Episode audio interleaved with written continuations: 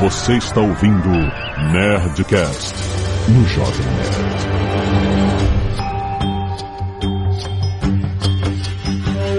Landa, landa, landa, nerds! Aqui é Alexandre Antônio do Jovem Nerd. Ouviu essa, JJ? This is the way! Aqui é o General Marcelo. E babysitting is a complicated profession. Aqui é Carlos Volto e I have spoken. Aqui é o Rex e This is the way protein.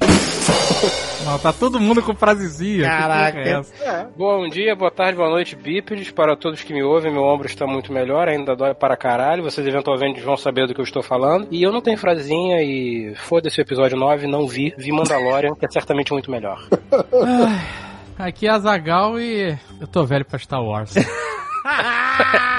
Olha que Ih, meu Deus. Eita ferro! Muito bem, nerds! Estamos aqui para falar da maior surpresa Decepção. Star Wars Isca para com isso! Não, não, não, eu tenho De que 2019. Surpresa maravilhosa. Mandalorian! Decepção, decepção maravilhosa. Não, não, aí vai... Decepção? Que decepção? Ah, nada decepcionante. Gente, vai dar treta. Eita! Eu sou o Leonel Caldela desse programa. E-mails! Canelada.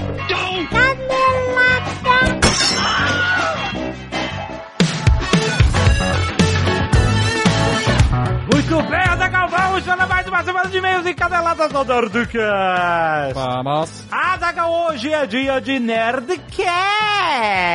Sim. Olha aí, hoje nós vamos falar sobre um assunto muito interessante para o ano de 2020, que é IPOs, Azaghal. Já destaco aqui a presença, além do nosso querido Pepa, Uhum. do ilustríssimo Senhor K. O Kai está lá, porque nós vamos aprender mais sobre o que é um IPO, o Initial Public Offering, que é quando uma empresa abre o seu capital numa bolsa de valores e muitas vezes são boas oportunidades de investimento. É bom a gente entender como funciona isso, porque esse ano tem alguns IPOs grandes já programados. Então a gente vai conversar, vai entender melhor. E isso é muito legal porque fazer decisões informadas é a parada mais importante, o objetivo todo dessa série Nerdcast que a gente faz junto com a Nova Futura Investimentos, Azagal. Sim. Destacando a carteira recomendada, Azagal. É isso que a Nova Futura Investimentos destaca esse mês. A carteira recomendada da Nova Futura é simplesmente o Pepa, que é o economista-chefe da Nova Futura. Aham. Ele recomenda Acho que o nome é autoexplicativo. Eu recomendo uma carteira. Então, mas é que todo mês você ajusta. Sim, É claro. Todo mês ele faz novas recomendações, entendeu? Então no início do mês ele vai falar, ah, vamos comprar essas, vender essas, essa porcentagem dessas ações na sua carteira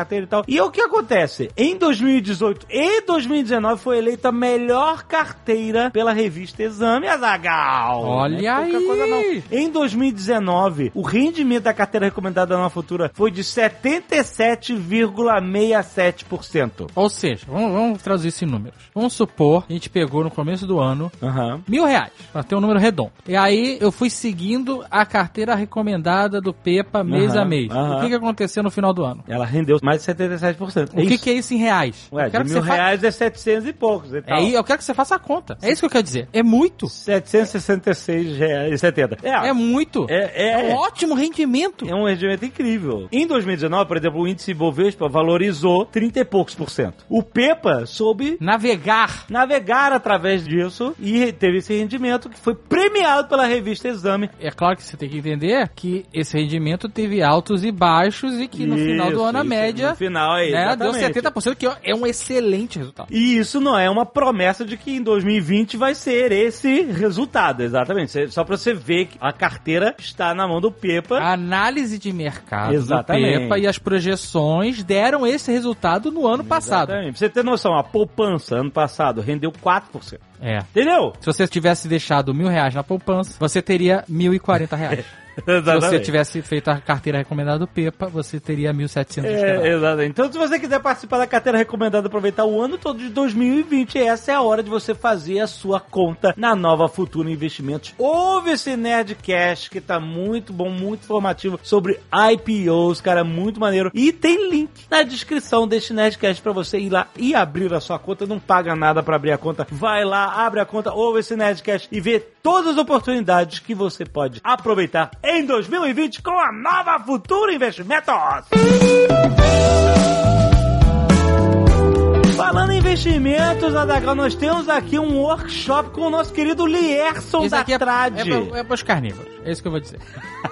você que é carnívoro, Ah. você que ouviu aquele podcast sobre churrasco, sobre Aham. carne, sobre hambúrguer, Aham. você que quer aprender a fazer um burgão, Exato. o melhor hambúrguer de São Paulo, Lierson. Matterhauer. O cara da Trad, dos melhores hambúrgueres que eu já comi na minha vida. Exatamente. Ele está fazendo um workshop que vai acontecer sábado, dia 25 de janeiro, das 1 às 5 da tarde. Exatamente. Vai ser na Burger Store, tem todas as informações aqui embaixo pra você comprar, são vagas Em limitadas. São Paulo, tá? Em Só São pra- Paulo, Isso. você tem as informações, tem link aí, clica, vai ver, cara. Se você tem interesse em aprender a fazer um burgão, aprender a fazer como o Lierson faz. E ele vai ensinar a receita dos burgers mais tradicionais da Trad, que é o oráculo e o faixa azul. Hum, só te falar. eu Nossa. tô- Nossa, mano do céu. E você não vai só aprender, você vai comer os. Vai comer, é claro, é, É, claro.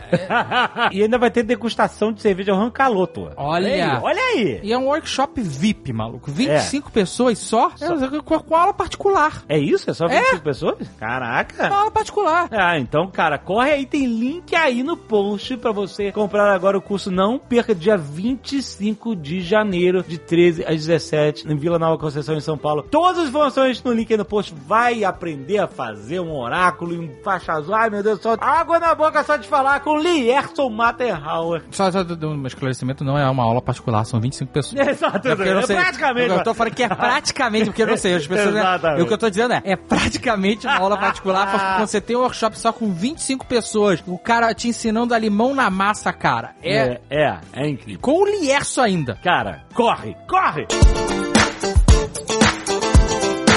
E se você não quiser ouvir os recados e e-mails do último Nerdcast, pode pular diretamente para... 12 minutos e 37 bebês Yoda. Quero agradecer aos nerds que doaram sangue e salvaram vidas essa semana, como a Nathalie Silva Pinto, o Hugo Henrique, o Júlio César dos Santos Júnior, Pedro Reis, Eduardo Botelho, Aline Kickhoffel, Luiz Rosenthal e Érico Hermenegildo. Muito obrigado, seus nerds! Valeu, pessoal. No começo do ano sempre cai o nível de doações de sangue, então Isso. Vocês estão fazendo a diferença Isso, de gente. verdade. Se você puder doar sangue, doe sangue, porque você vai estar salvando vidas. É de verdade, mesmo que a gente não veja pra onde vai nosso sangue, sempre vai ter uso, cara. Porque os bancos de sangue estão sempre precisando de doadores, então quando você vai doar, você pode ter certeza que você vai fazer a diferença na vida de alguém. Totalmente. Fabrício Parmindo, 25 anos, Uberlândia, Minas Gerais. Envie esse e-mail para fazer um pequeno aprofundamento em conceito da nostalgia, explorada tanto pelos quadrinhos quanto pela série de Watchmen, tema do nosso último episódio. Lembrando aqui que se você não ouviu o último Nerdcast, não assistiu a série Watchman, Exato. Vão ter spoilers, então você já pule de novo.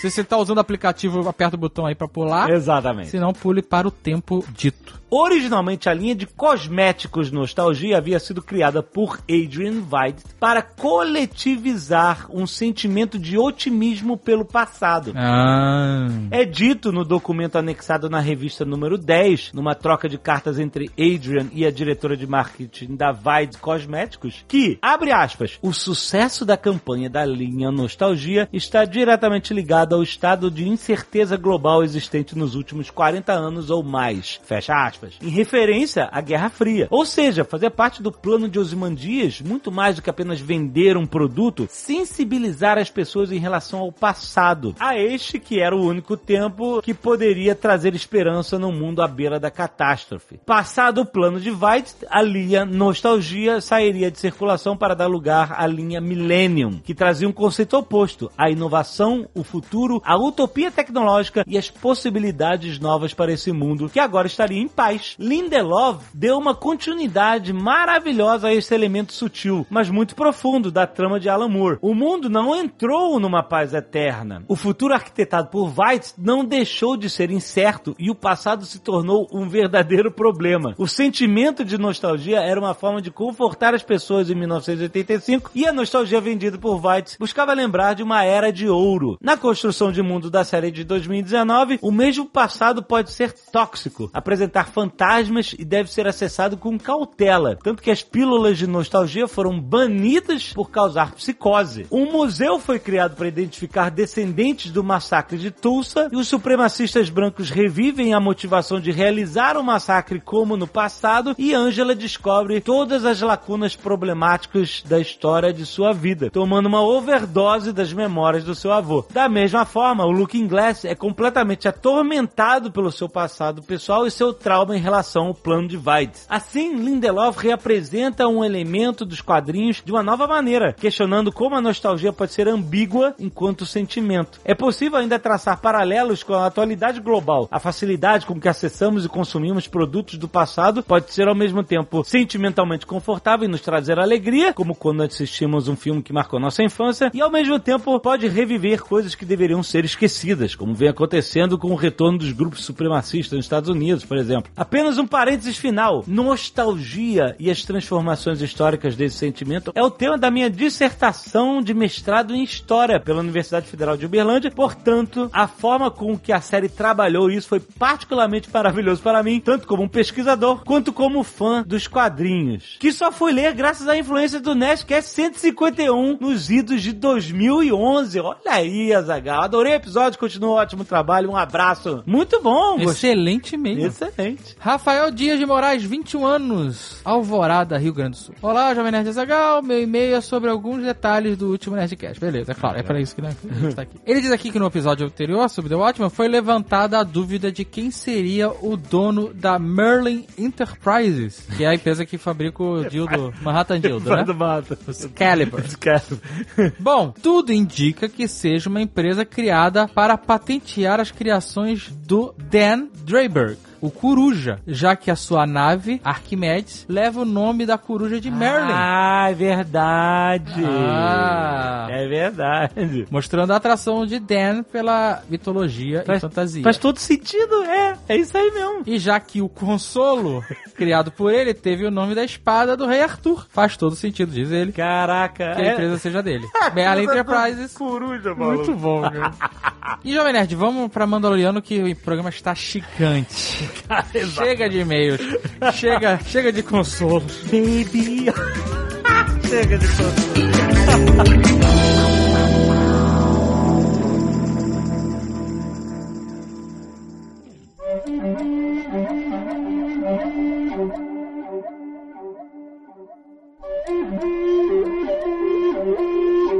Episódio 1, The Mandalorian. Vamos lá, gente. Não gostei, gente. Desculpa, não gostei. Acho o Baby Yoda uma merda. Tá bom. Tá dito. uma merda. Não, é é uma merda. aí, ó. Aí que a gente descobre que a pessoa não tem coração. É nessa Por que hora, que o aqueles Yoda olhinhos é brilhando, merda? aquela coisa de tirar a bolinha da nave e querer botar o dedinho na tomada. Isso aí foi uma coisa que você não sabe o que você tá falando. Se ele Pura tivesse espe- metido o dedo na tomada, ia ser maneiro pra caralho. Eu ia, eu ia. É pura expectativa. Não é frustrada. expectativa. Eu pensei bastante sobre isso. Hum. Porque o Fred, o Fred. A culpa é minha, desculpa, foi mal, foi mal. Não, não é culpa sua. Essa série ela é feita pra você, mais do que pra qualquer coisa. Porque o vem. Mandaloriano é um samurai cromado. Então posso entrar aqui rapidamente? Essa série basicamente é Lone Wolf and Cub, Guerra nas Total. Estrelas, ponto, posso fechar até amanhã. Mais gente, um, tchau. esqueci de um detalhe. O Homem Sem Nome. Aí o cara faz uma série que é- tem um samurai cromado. Que aliás, irada a armadura de Bascar. Irado, irado. Mas é claro que é irado. É que você, Fred, é o representante do Hans Donner desse século. e aí o cara bota um, um bebê fofinho que você adora essa merda de bicho com olho gigante. A O série é feita mesmo. pra você, impressionante. Mas não sou eu que gosto, cara. É a biologia que falou pra gente gostar. Não sou eu. Eu, eu acho figuras fofinhas de olho gigante, fofinhos e tal. Mas eu não queria ver isso numa série de Mandalorian. Sabe por quê? Eu fiquei pensando, por que, que eu não gostei? Né? Te- Fiquei fazendo alta análise. Sei. Será que eu sou velho? Será Sim. que eu sou um cara amargurado? Sim. sim, sou. Não deixa de ser. Falta amor. Mas não é só isso. Ah, tá. Eu Ah. fiquei tentando entender. E aí eu cheguei em algumas conclusões. Quando você vê o trailer, eles esconderam o Baby Yoda, esconderam tanto que não tem nem boneco pra vender do Baby Yoda. Nem me fala dessa porra. Aí, aí eles esconderam o Baby Yoda. E aí, todos os trailers, é Mountain Hunting is a complicated profession, e é tiro na cara de Stormtrooper, puxa o cara pelo pé, a porta fecha com a série no meio. Achei pica, achei pica. Mas que é foda, que eu achei, nossa, é um velho oeste de Mandaloriano, é uma parada incrível, é uma série de caçador de recompensa. Vai ser maneiro, vai ser violento, vai ser adulto. E quando você fala em violência, você pensa num algo mais adulto. E ela tem isso tudo. Mas ela não é uma série adulta. O que ela tenta vender com a identidade visual dela é diferente do que ela vende como história, entendeu? Você tem essa, o trailer que é todo nessa pegada, e aí no final da primeira história você tem um cara babysitting. Então, é, expectativa frustrada. Não, expectativa desgraçada. E aí, olha só, em vários momentos da série é isso, cara. A gente vai falar mais pra frente, mas no episódio lá do John McClane, no episódio lá da nave, do heist, do assalto, ele faz que mata todo mundo. Aí tu fala, pô, aí, matou todo mundo. Agora sim foi Mandalorian, caralho. Aí não mata. É, eu esperei, eu esperei também que ele tivesse matado todo mundo. Entendeu? Aí tá todo mundo na cela tristinho, assim, dando morrinho na parede. É, isso foi caído mesmo. né? Foi caído isso aí.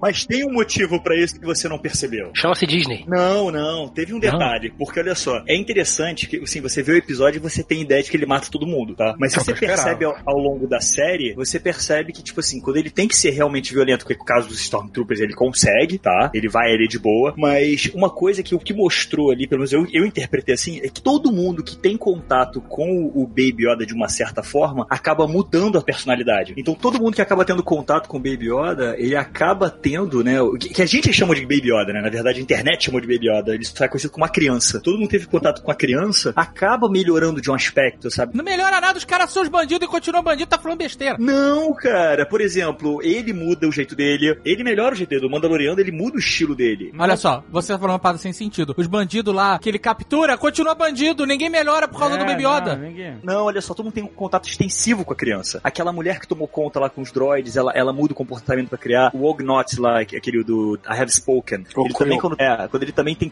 contato com a criança, ele muda um pouco. Todo mundo que tem muito contato Que prolongado. isso, ele já era legal. Ah, era Todos esses legal, caras bem eram bonito. ok já, ninguém era bandido. Não é a força, Rex, é um bichinho bonito com olho gigante. Não é a força, é a empatia que o bicho gera, entendeu? É a Claro que força. ele é coisa- bonitinho, porra! É que nem você vai num evento e vê um Funko, você quer comprar. É isso. Não. Aí quando você vê, você comprou 100.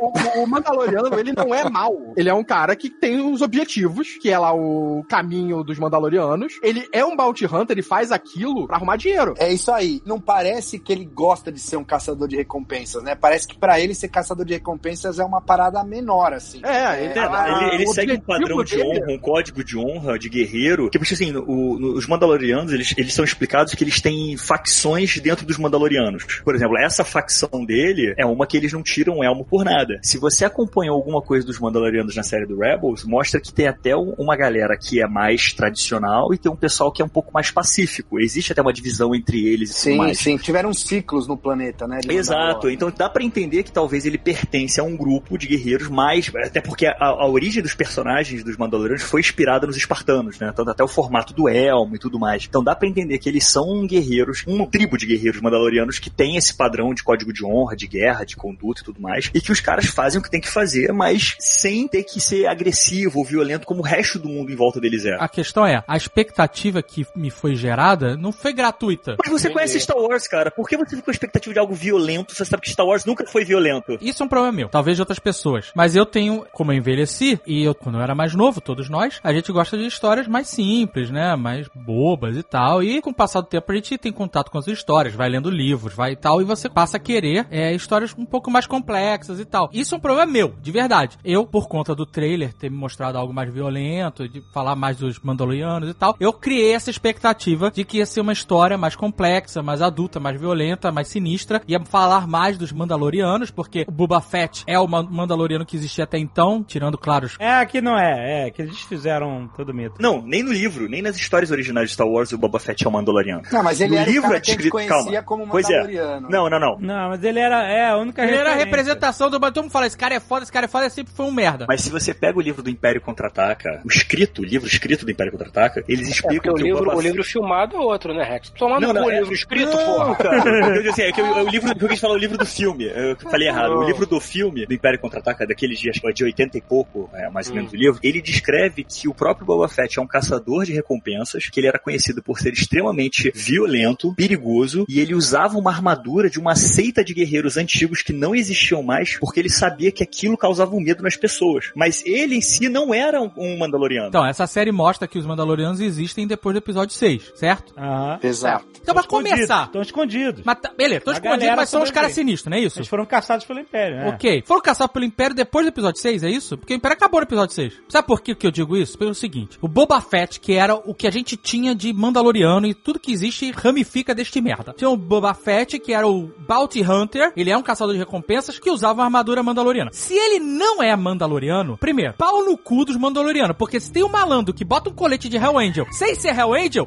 esse cara tira a pele do malandro pra fazer colete. Então não me venha com esse papo. Se o cara tá andando por aí com roupa de mandaloriano, falando que é mandaloriano, botando medo nos outros e os mandalorianos estão fazendo nada, esses caras estão de sacanagem.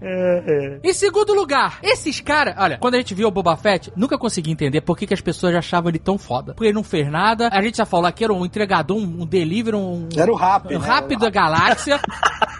Morreu de uma forma escrota. Mas todo mundo sempre tinha essa parada do Boba Fett. E aí eu criei a expectativa. Essa série vai falar desses caras. Por que que eles eram tão fodas? Eles falaram. Minha mão, eles são fodas aonde, meu irmão? Sabe quem é foda? É aquele robô, robô Ig. Aquilo é foda, meu irmão. O Mandaloriano tava com o cu apertado lá dentro da cantina e o robô veio fazendo o cavalo de pau de motoca girando que nem um maluco com Baby Yoda preso na, na mochila. Vai se fuder, Mandaloriano. Eu quero a série desse robô. Ué, tu não viu ele, o Mandaloriano, pegar todos os robôs na nave lá também, sozinho? Jovem Nerd, eu quero a série do robô. Eu quero a série do Ig. Eu quero a série do Ig. Aí pode botar Baby Yoda. Eu quero, bota o Baby Yoda na cabeça do Ig e ele fica girando que não ele um pirocóptero. girando e atirando nos caras. Ah, muito melhor, meu. Se fizerem a série do Ig, tu vai ter um problema, tu vai se decepcionar também. Não vou, cara, não vou porque ele, o Ig mata sem pensar, meu irmão. Ele mata que nem um maluco, ele sai girando, pá, pá, ele, ele veio com a moto acelerando, dando tiro, e passava e atirava pra trás. Ele- o cara passava, eles olhavam, o que que foi isso? Pim, morreu. Eu, eu matava antes e depois. Puta, muito maneiro, cara. Eu fiquei pensando seriamente, foi o seguinte: como diabos que existe todo um clã, pica das galáxias, de caçadores da casa do caralho que fazem, acontecem, não sei o que. Ok, eu aceito, não vamos debater. Alguém do clã constrói um robô que é melhor que provavelmente a maior parte dos caçadores. Como assim, malandro? Por que que tem o clã? Vamos construir mais robô? Vamos? É isso. Vamos ficar em casa coçando o saco? Vamos botar os robôs pra pegar as paradas e fazer dinheiro pra gente? Eu não quero Baby Yoda, boneco de Baby Yoda, não quero boneco de Baby Yoda na minha casa. Não quero. Não aceita essa porra! Se fizer um aspirador de pó, que nem aquele Ig lá, girando que nem um maluco, eu compro, mano. Eu compro. Enceradeira do Ig, eu compro. Bounty hunting is a complicated profession. I have spoken. Mandalor era um planeta igual esse que o Rex falou, era estilo espartano, tinham vários clãs e os caras era, era sempre- viviam sempre em guerra, eles eram bem bélicos, assim. Inclusive, um dos caras, o primeiro Jedi Mandalor, que era o Tar Vizsla, esse cara que fez o sabre preto lá, que aparece no final da, da série, ele tinha esse sabre aí que ele construiu depois que ele morreu e tal. Quem tinha esse sabre era o comandante, assim, era o governante de Mandalor. E é único, não existe um monte de Darksaber, é só existe esse. O Dark Saber é só aquele. Só Aí- que ele quem fez, é, exatamente. E ele que fez. Aí, É o Mandaloriano, inclusive, com o poder da força, né? Tem Inclusive, até isso. existe um clã Visla em homenagem a esse cara, que é aquele cara grandão que tá lá do clã, que tenta tirar o capacete do mando. Não sei se vocês lembram. Chefe, vamos combinar um negócio aqui, a gente não vai chamar ele de mando. não faz nem sentido, porque não é o Mandalorian. É que eu não lembro o nome, eu não lembro o nome dele. É, Qual é o nome dele? Mando! Mas é Olha- mando. Não, né? não. É que nem o cara chama de cara de Jackal, sabe? É uma coisa. Não, não, bem mando é de. Mandaloriano. Olha só, então vamos chamar ele de Manda. Se a gente chamar ele de Manda, beleza. Agora, Mando não. Manda um salve.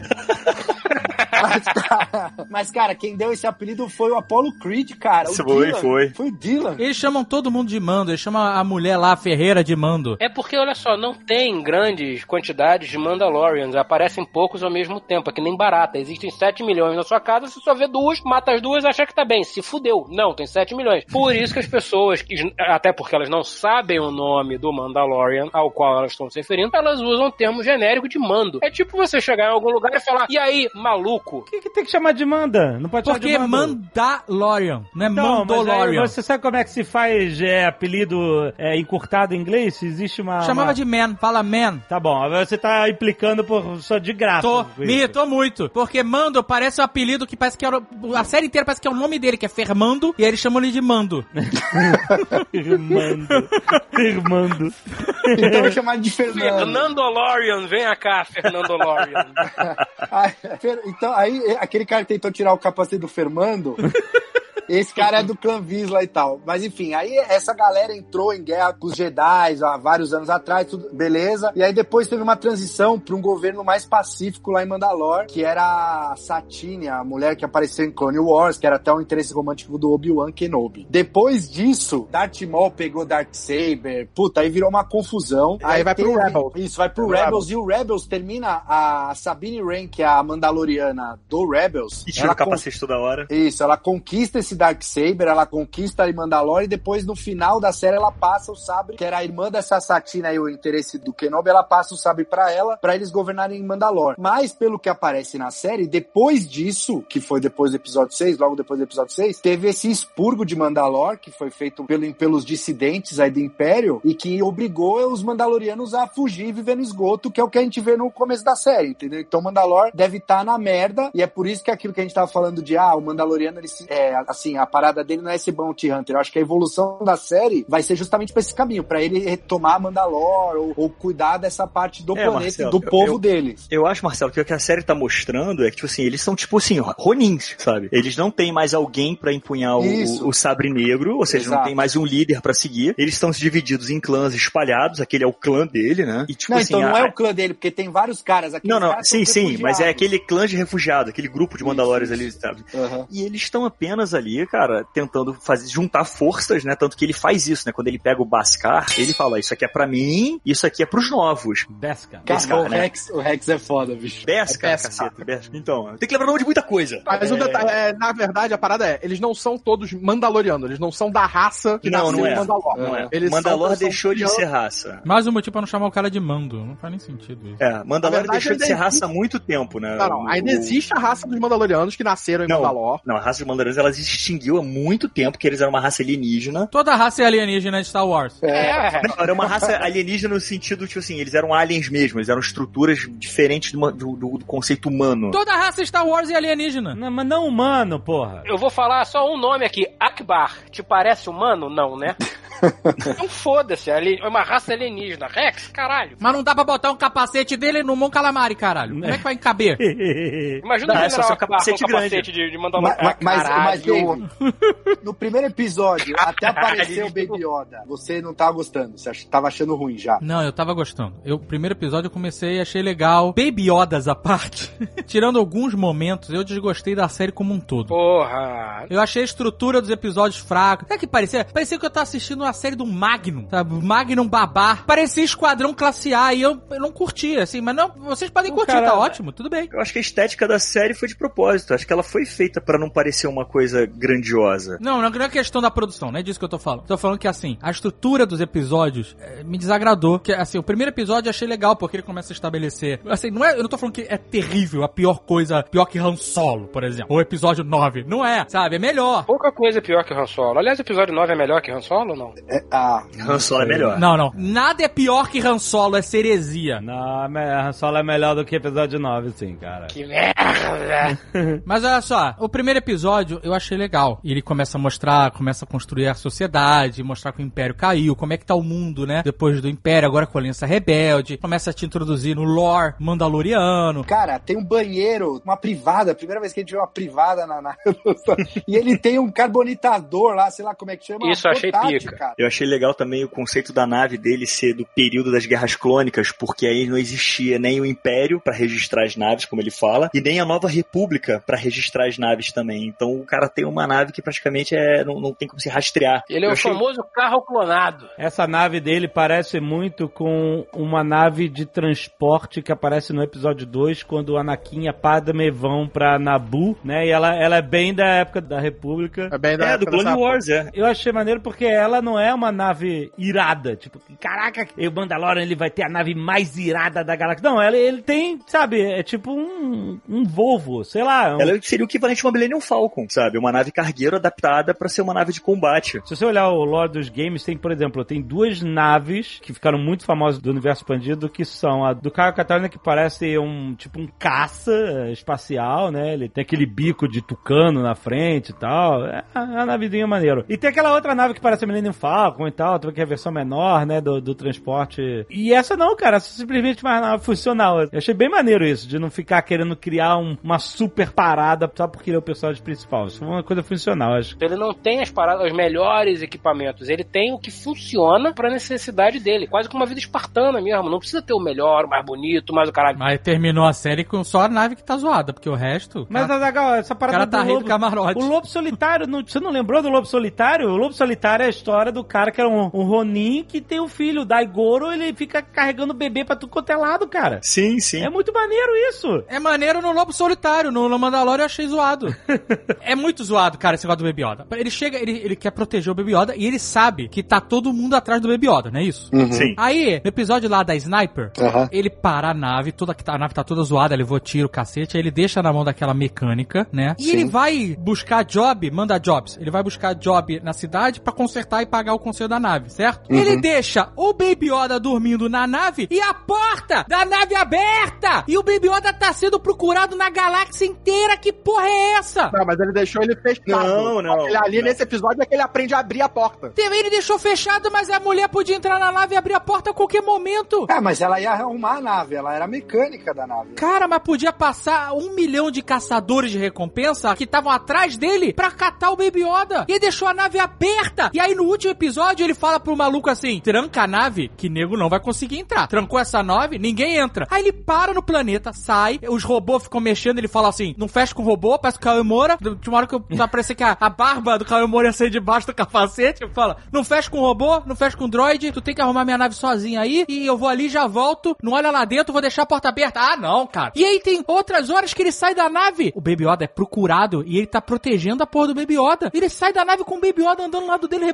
ali, com aquele bonequinho andando. Ah, não, cara. É muito mal feito isso, cara. É zoado. Uma parada que eu nunca entendi no universo Star Wars e sou obrigado a concordar com o Dave nesse ponto. Mas isso não é só na série, é no universo. Se você para o seu carro num estacionamento, abre a porta, deixa a chave dentro e fala, yo, vou deixar aqui já volto. Essa merda vai sumir. No universo Star Wars, o vagabundo para qualquer porra, em qualquer lugar, e vai embora com a porta aberta. Você deixa uma nave aberta, eu imagino que com a chave na ignição, em qualquer lugar do universo. Alguém, em algum lugar, durante os 75 anos de Star Wars, já mostrou um Renavan de nave, meu irmão? Então o que, que me garante que ninguém entra na nave e fala, ih, balandro, a nave tá aberta. Vou pegar essa porra e vai embora. Exato, cara. O meu problema com essa série é o seguinte: ela não se decidiu o caminho 100%, entendeu? Ela tem um visual mais agressivo. Mas aí, cara, ele não tem o visual agressivo. Tem, cara. É o visual do primeiro do episódio 4. Cara, tem episódio que ele dá tiro na cara de Stormtrooper. Tem episódio que ele desfaz os caras. E aí não pode matar muito, né? no Que, se- que ele, é o, ele é o bom. Aquela armeira, quando ela pega pra lutar com os Stormtroopers, ela quebra o elmo do cara. Não, é, ele É, desintegra ele é os jalas, cara. Ele É, mas ele desintegra porque ele não pode tirar sangue, né? Que aí vira mais PG-13 aí ele transforma os caras em borboleta. Os caras saem voando. Cara, tem um episódio que tem capacete de Stormtrooper enfiado em lança, maluco. Isso é agressivo, é uma mensagem, olha, vem pra cá que a gente vai arrebentar vocês. Episódio Tatooine lá. E aí ele, ele segue por esse caminho, a estética dele é bem mais agressiva, velho oeste, assim, sabe?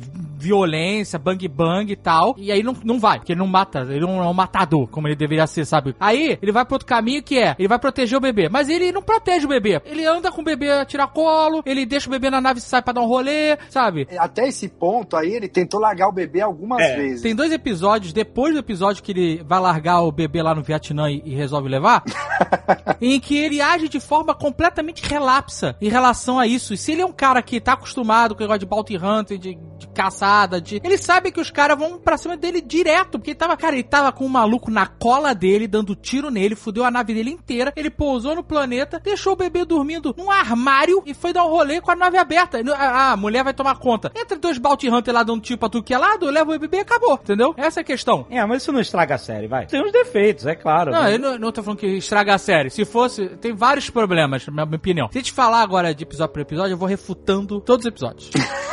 Refutado. Caraca, vai ser chato isso. Refutado. Cara, mas aí você bota. Todas essas que você tá falando, você tem no episódio 4, você tem no episódio 5, você tem no episódio 6. Por isso que eu tô falando que eu tô velho demais pra Star Wars.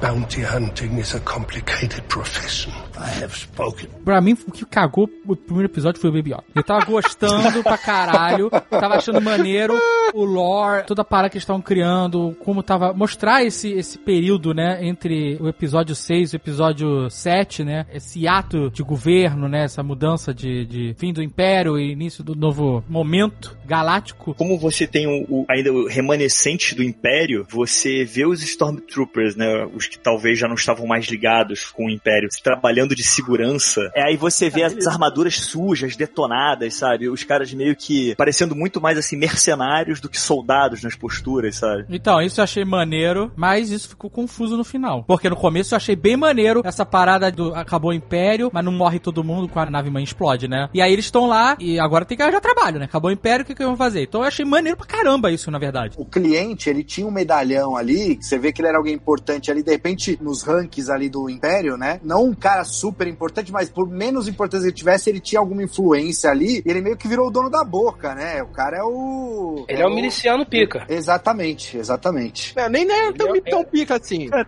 eu, eu nem vejo ele como miliciano, porque no universo de Star Wars você tinha as pessoas ligadas ao Império como oficiais, e você tinha o Senado, né, que apoiava o Palpatine e tudo mais. Então nada impede daquele cara ser um senador. Não, não tem mais Senado, Rex. O Senado já acabou, cara. O Senado Não, acabou não. no episódio 4. Não, É, o Senado acabou, acabou mas sem- não, olha só, o o Senado acabou, o- os remanescentes do Senado que eram contra o, o Império. O Darth, Não, não, o cara, Darth Vader estava caçando a Leia porque ela era uma das últimas ainda senadoras que apoiavam, mas teve E muita gente aí, de outros planetas 4, é destituído Senado. Sim, mas O Senado existem acaba. representantes dos planetas, existem Não, existe política fazer- ainda. Cara, quando o Senado acaba, deixa de ter representatividade, né? Passa a ser re- resistência ou Império. É isso. É, eles falam no episódio 4. Vai ser Pois tudo é, controlado nome- pelos líderes militares locais. Vulgarmente conhecido como Império, né? É, Uhum. acabou o Senado. Exato, exato. Então não, não tem senador. Aquele cara, provavelmente, ele é um ex-militar imperial. De alguma Entendi. patente, de algum setor lá de dentro do Império. E aí eu Peraí. pergunto pra vocês o seguinte: se tem Baby Yoda nessa parada aí, que é entre o episódio 6 e 7, certo? Uhum. Cadê a criança Yoda? No episódio 7, 8 e 9. Sabemos, é. Tem que ver a série até o final.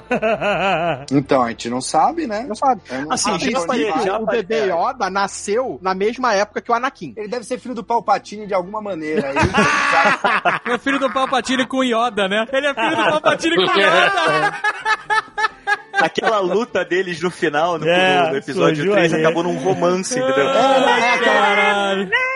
Aquela luta era amor não correspondido, né? Tá- Você não me ligou no dia seguinte! Cara, olha só, Rex. Porra, era grande é DR, por isso, É por isso que o, o Yoda não percebeu que ele era assim, porque o amor cega, né, cara? O amor- Bounty hunting is a complicated profession. I have spoken. A raça do Yoda nunca teve nome, né? O George Lucas nunca Mas eles deu nome. falaram nesse seriado, não? Não. Mas a raça do Yoda já apareceu no Senado, no Conselho Jedi dos. A única representação que existe da raça do Yoda são duas, que é uma mulher que aparece, acho que no, no episódio Acho que é 1 ou Yada 2, o nome dela, desculpa. A Yaddle. Yaddle, ela aparece no Conselho Jedi, exato. Conselho Jedi, e o Yoda. Isso. E aí ele nunca explorou a raça, nunca falou qual é o nome. Não tem nome a raça, não tem lore, não tem nada, né? Era simplesmente era o Yoda. E aí no episódio 1 tem essa dica aí que tem uma outra da mesma raça no conselho, né? E aí, aí os caras estão livres pra inventar o que eles quiserem, basicamente, né? Inclusive, esse primeiro episódio, ele tá até uma referência ao Life Day, que é do especial de Natal de Star Wars, cara. Aquele cara azul que ele prende, né? Aquele alvo. Ele fala, pô, eu tava esperando passar o Life Day com a minha família e tal. Life Day, caralho! Puta, foi um bom easter egg, vai. É verdade, o Life Day era o Natal do Estador, especial de Natal. O easter egg bem sutil. E o Quill, que é o I Have Spoken lá, ele é da raça daqueles caras que trabalham em Cloud City, lembra? É, do- o Ognots. o, é, o nome eu não lembro, mas é. A raça, é- né? Ele é daquela raça lá que tinha em Cloud City. Dos anõezinhos que ficam jogando a cabeça do C3PO de um lado pro outro, com o Chewbacca tentando pegar. Quem, quem faz a voz desse maluco é o Nick Nolte. É a voz e é o, e é o personagem, Não, né? não é. O Nick Nolte não tem essa altura. Mas isso aí é. Não, tu- tu- nem, nem os hobbits têm aquela altura, né, gente? E tu acha que a Disney fez É o Nick Nolte, a cara dele. Dá pra ver que tem a cara dele ali, cara. Mas eu não disse a maquiagem. Mas a maquiagem feita. Bom, é o olho dele, então. Aliás, olha só, sabe que outra personalidade que tá aí nesse episódio? Taika Waititi, ele é a voz do Ig 11. Ele é voz de 81. Ele é o de 11. Ah, ele é o Ig vários 11. episódios. Ele é o Yang 11. Acho que ele dirige o último episódio ou o penúltimo É, o também. último, o Ele último dirigiu certeza três. que é dele. tá aqui, é muito legal. A Bryce Dallas Howard dirigiu, acho que o episódio 4. Não, mas aí ela tá de sacanagem, porque esse foi o pior e, e o pai dela já tinha feito o Han Solo, cara. Exatamente.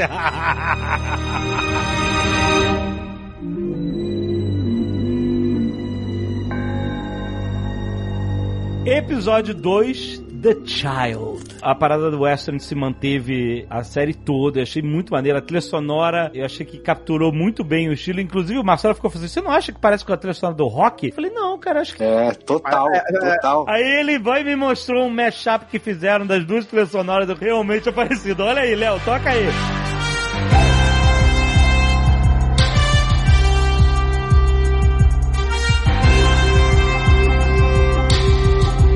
É o mesmo cara que fez a trilha sonora do Creed. Por isso, é, exato. Tá totalmente lá, né? Exatamente. E tem o Apollo na série, então tá tudo bem, vai.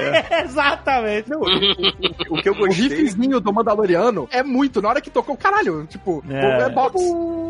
Me explica uma coisa no plano do Mandaloriano. Ele, ele não quer mais matar o bebê, né? Caralho, voltou essa Não, não, porra. ele ia levar o bebê. A gente não. tá falando do episódio Não, não, 2. ele foi O Ig, o, o, o robô lá, o Ig, Ig Waititi. Ig Waititi. Ele ia matar o bebê pra levar e recom- pegar a recompensa e tal. E aí o, o Mandaloriano mata o Ig, né? Sim. Ah, porque ele queria levar ele vivo. Mas assim, não faz sentido. Eu quero levar ele vivo porque eu quero que ele sofra na mão dos caras. É isso? Ele ainda não tinha se decidido. É assim, é que a gente vai entender depois. Cara, o- me desculpa, você fala quando você tem um bandido do Império que fala assim: Eu quero que você pegue esse velhote que parece um bebê, traga pra mim. Você sabe que o cara vai foder o bebê. É isso. Mas ele pediu ele vivo. De preferência vivo. Vocês têm mania de matar, mas me traga vivo. É, mas ele queria de preferência. Entendeu? Não, mas Aí o- então, mas ninguém garante que o IG-11 foi contratado por esse mesmo cara, entendeu? Exato. Pode ser outro cliente, outro, até porque eu achei estranho isso mesmo. O cliente queria vivo. E todo mundo que vai atrás do Mandalorian, do Mandalorian e da Tenta criança, matar a criança. Quer matar a criança. Que não é dele. É outro cara. É outra facção, sei lá. Entendeu? Que quer ele morto. Aquele velho falando, eu olhava e pensava, eu quero ser assim quando ficar velho. Porque vai se fuder como fala bonito. Não, inclusive, esse ator, que é um diretor também, ele que insistiu pra ser um puppet. É mistura de puppet com CGI, né? Mas o Baby Yoda. Eles consideraram fazer só uma referência ali e depois trocar tudo por CGI. E ele falou: não, Ei. vocês têm que deixar o puppet aí mesmo. E, acabou ficando. Mas é mistura. É uma mistura, é uma mistura. O ator, né? Esse cara, ele é um diretor foda, o Werner Herzog, que é tipo um diretor foda alemão. O segundo episódio, eu e o Marcelo ficamos discutindo uma parada sobre os Jawas, porque o segundo episódio, ele não é em Tatooine, é num deserto, mas não é Tatooine, né? É outro planeta. E aí a gente, caraca, mas tem Jawas também, tipo assim. Aí a gente ficou. Já é o pardal da galáxia. Então, é, desde o primeiro filme, os Jawas, eu sempre achei que eles eram uma população local de nativos de Tatooine, Sucateiros. sucateiros, porque eles não parecem ser sofisticados. Eles ficam pilotando aquela fortaleza, o Sandcrawler lá e tal, fica catando sucata e vendendo e tal. Inclusive, a cena que eles estão lutando com eles, ficam jogando sucata nele, parece um filme do Monty Python, cara. Cara, mas aí os Jawas são isso, cara. Mas isso parece que é você tá vendo a hora que eles da iam jogar a parada. vaca em cima do Mandalorian. Me lembrou um pouco o Indiana Jones essa porra aí. também. Eu, Mas eu é, gostei. total, é total Indiana Eu Jones. gostei dele pulverizando o, o Jawas e no final ele se dando mal, né? Quando ele chega no, no teto do Sandcrawler, tem uma porrada de Jawas. Não, foi muito maneiro. A gente falou assim, não é possível que os Jawas, eles tenham essa sofisticação de ter naves interplanetárias, que eles operem em vários planetas. E, enfim, a gente chegou à conclusão que os Jawas, eles não são nativos de Tatooine. Esse Sandcrawler não é uma parada que eles criaram em Tatooine e tal. Os Jawas são uma raça explorada por alguma guilda. E eles são dropados em todos os planetas pra serem sucateiros dessa guilda. Quando ele chega lá com o Nick Note pedindo a- as peças de volta, eles pedem o ovo. Queremos o ovo, o ovo. E aí no final, quando ele pega o ovo, eles abrem o ovo e ficam ah, comendo. Tipo assim, eles são meio selvagens mesmo, cara. Eles não são sofisticados. Ah, mas eles Exato. sabem mexer com mecânica, nada impede deles programarem um droid pra pilotar uma nave. Não, mas não, não, mas ele não, não, não chega a esse ponto. Inclusive, a- o Sandcrawler, eles são iguais, tanto em Tatooine quanto nesse outro planeta. Acho que depois até aparecem em um terceiro planeta também, os Jawas. E eles, além disso, Alexandre, eles exploram com o Jawa Juice, cara. Eles, eles licenciam essa porra desse nome aí pra vender o suco de Jawa também. Mas então, tem alguma guilda, alguma corporação por trás do Jaws. Pô, achei esse episódio dos Jaws dos melhores, cara. Não, e é uma side quest essa do ovo, né? Puta, tava muito RPG esse comecinho, cara. Nesse segundo episódio eu percebi que não ia ser uma série dessas que ia contar uma história super linear. É claro que ela conta uma história linear, mas ela realmente tem um, essa parada de uma aventura por episódio. E Esse é o episódio que ele enfrenta o rinoceronte? É, é esse episódio. Sim, Isso, o isso. Mudhorn. E, tipo assim, é- era basicamente uma quest por episódio. E eu E comecei a achar legal essa ideia de você ter uma aventura por episódio. Esse episódio tem um problema que, independente da estrutura dos episódios, isso aí realmente é o gosto de cada um. Mas esse episódio tem um problema que é. Isso é um problema que também tem no episódio 9, né? A força dos personagens que usam a força escalonou que transformou todo mundo dos episódios 1 até 6 em merda. O Baby Yoda, com 50 anos, não consegue nem falar, é mais poderoso do que o Yoda no ápice da força. Então, não sabemos. É, cara. Não, porque a gente botou o Yoda enfrentando um Sith Lord. O Yoda pra tirar a nave do Luke do pântano. Não. É o ápice da força. É Não, o ápice do poder. O poder da força não é físico. Mas ele Não, só fecha o o olho, bota a mãozinha e poder- levanta a nave. Que isso, cara? Ele fica. A boquinha fica toda. Não. A boquinha do Yoda fica toda. Não, você tá confundindo. Ele faz força quando ele vai salvar o Obi-Wan e o Anakin daquela coluna lá que o. É, e aí o Baby Yoda levanta o rinoceronte lá, o Mudhorn. E desmaia. Caraca, meu irmão, com a facilidade inacreditável. Ele é um bebê, ele, ele nem foi ensinado a usar a força. Então, mas foi instintivo, né? Foi Mas- instintivo. Depois, no final, ele vira Kylo Ren. Ele faz um escudo de força, impede que o fogo do lança-chamas já ataque. É um nível de poder jamais visto em Star Wars. Mas, Dave, Mas- é Palpatine com Yoda, ele é filho. É, É. é, cara.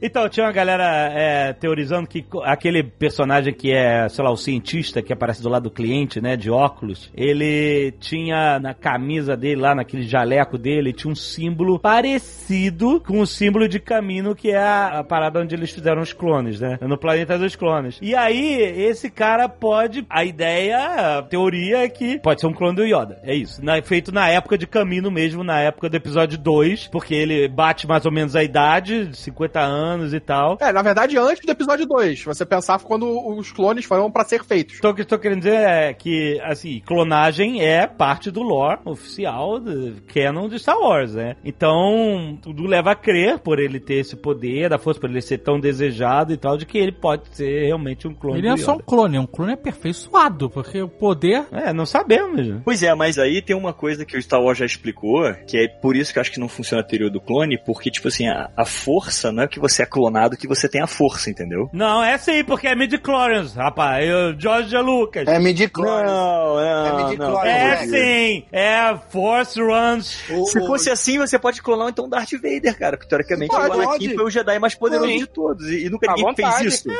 Você pode clonar o Palpatine. Eles clonaram o Palpatine, cara. Cara, Eu não clonou porque é burro, porra. Aí é outra coisa. A neta do Palpatine, cara, que a gente acabou de ver essa merda, velho. É, é isso aí, cara. Não, peraí, eu não vi essa. co- Oi? Caraca! Foi mal aí, Fred.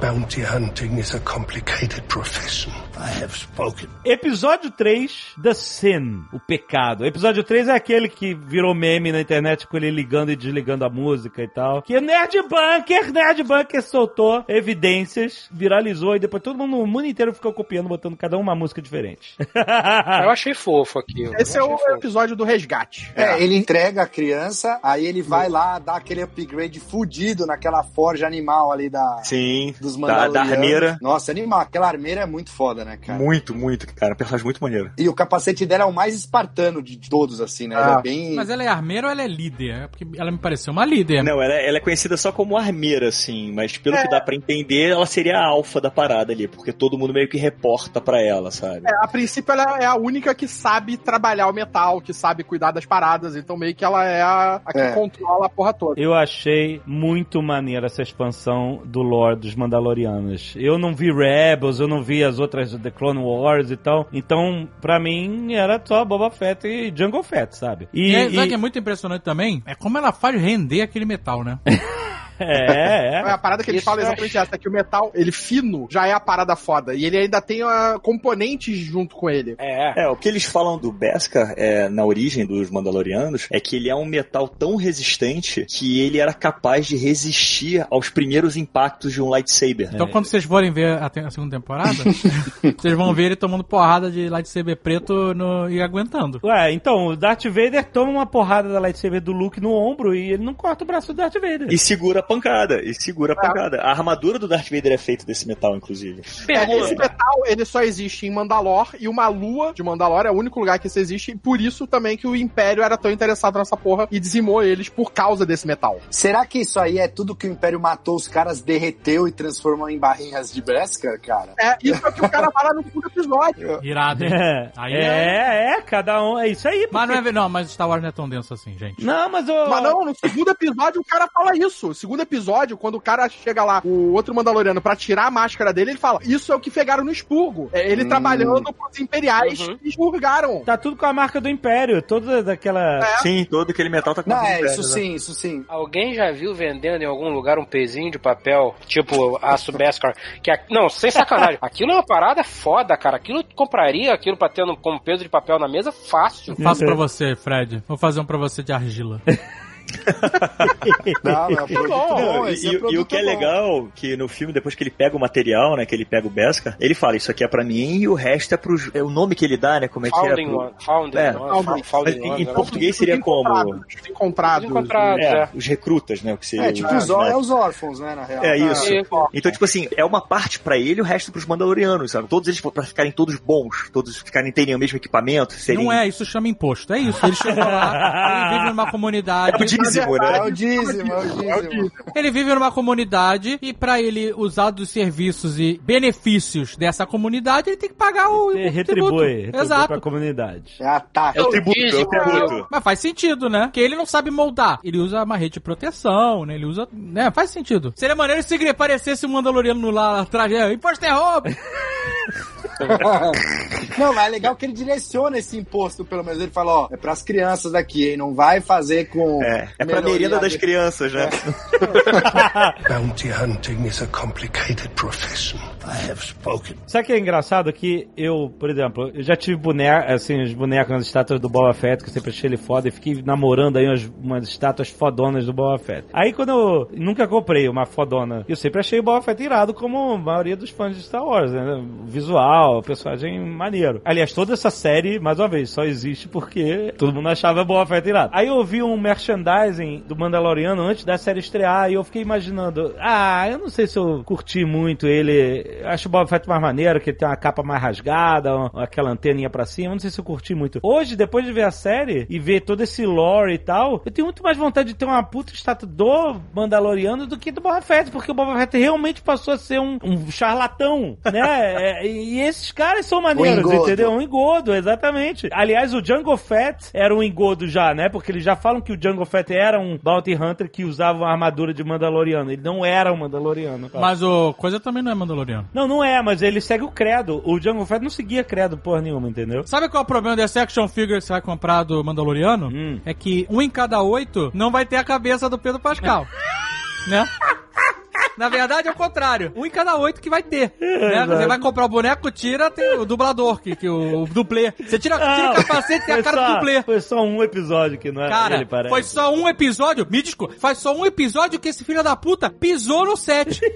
Porque os outros episódios, eu duvido, Deixa eu ele, duvido, cara. eu du não, tá, tá certo ele, mas eu duvido que ele tenha pisado, ele foi um dia, um dia naquela cena que o robô tira o capacete dele e acabou. Ah, o resto nada. tudo, estúdio. Só pra aquela cena, olha, maquia a cara dele como se tivesse machucado, vai, gravando. É só isso, o resto ele ficou mandando áudio de WhatsApp, que já vai com a A voz voz já vai com a vozinha. Ele já vai com a voz distorcida de ah, não. Não tem nem lip sync. Cara, não, Não tem, tem, não tem.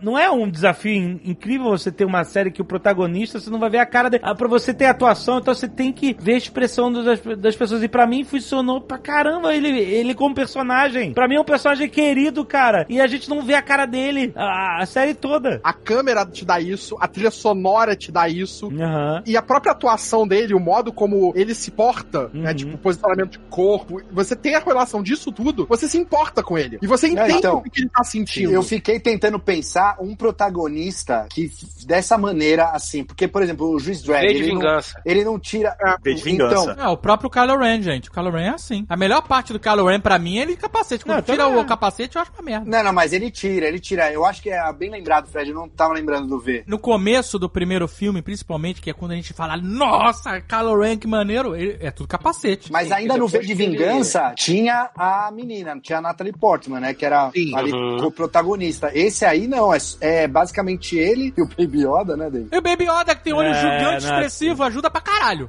Mas, cara, foi muito bem. Assim, a entonação, os trejeitos, o jeito que ele olha capacete. Vocês dublês mandaram muito bem, cara. Muito bem mesmo, os dublês.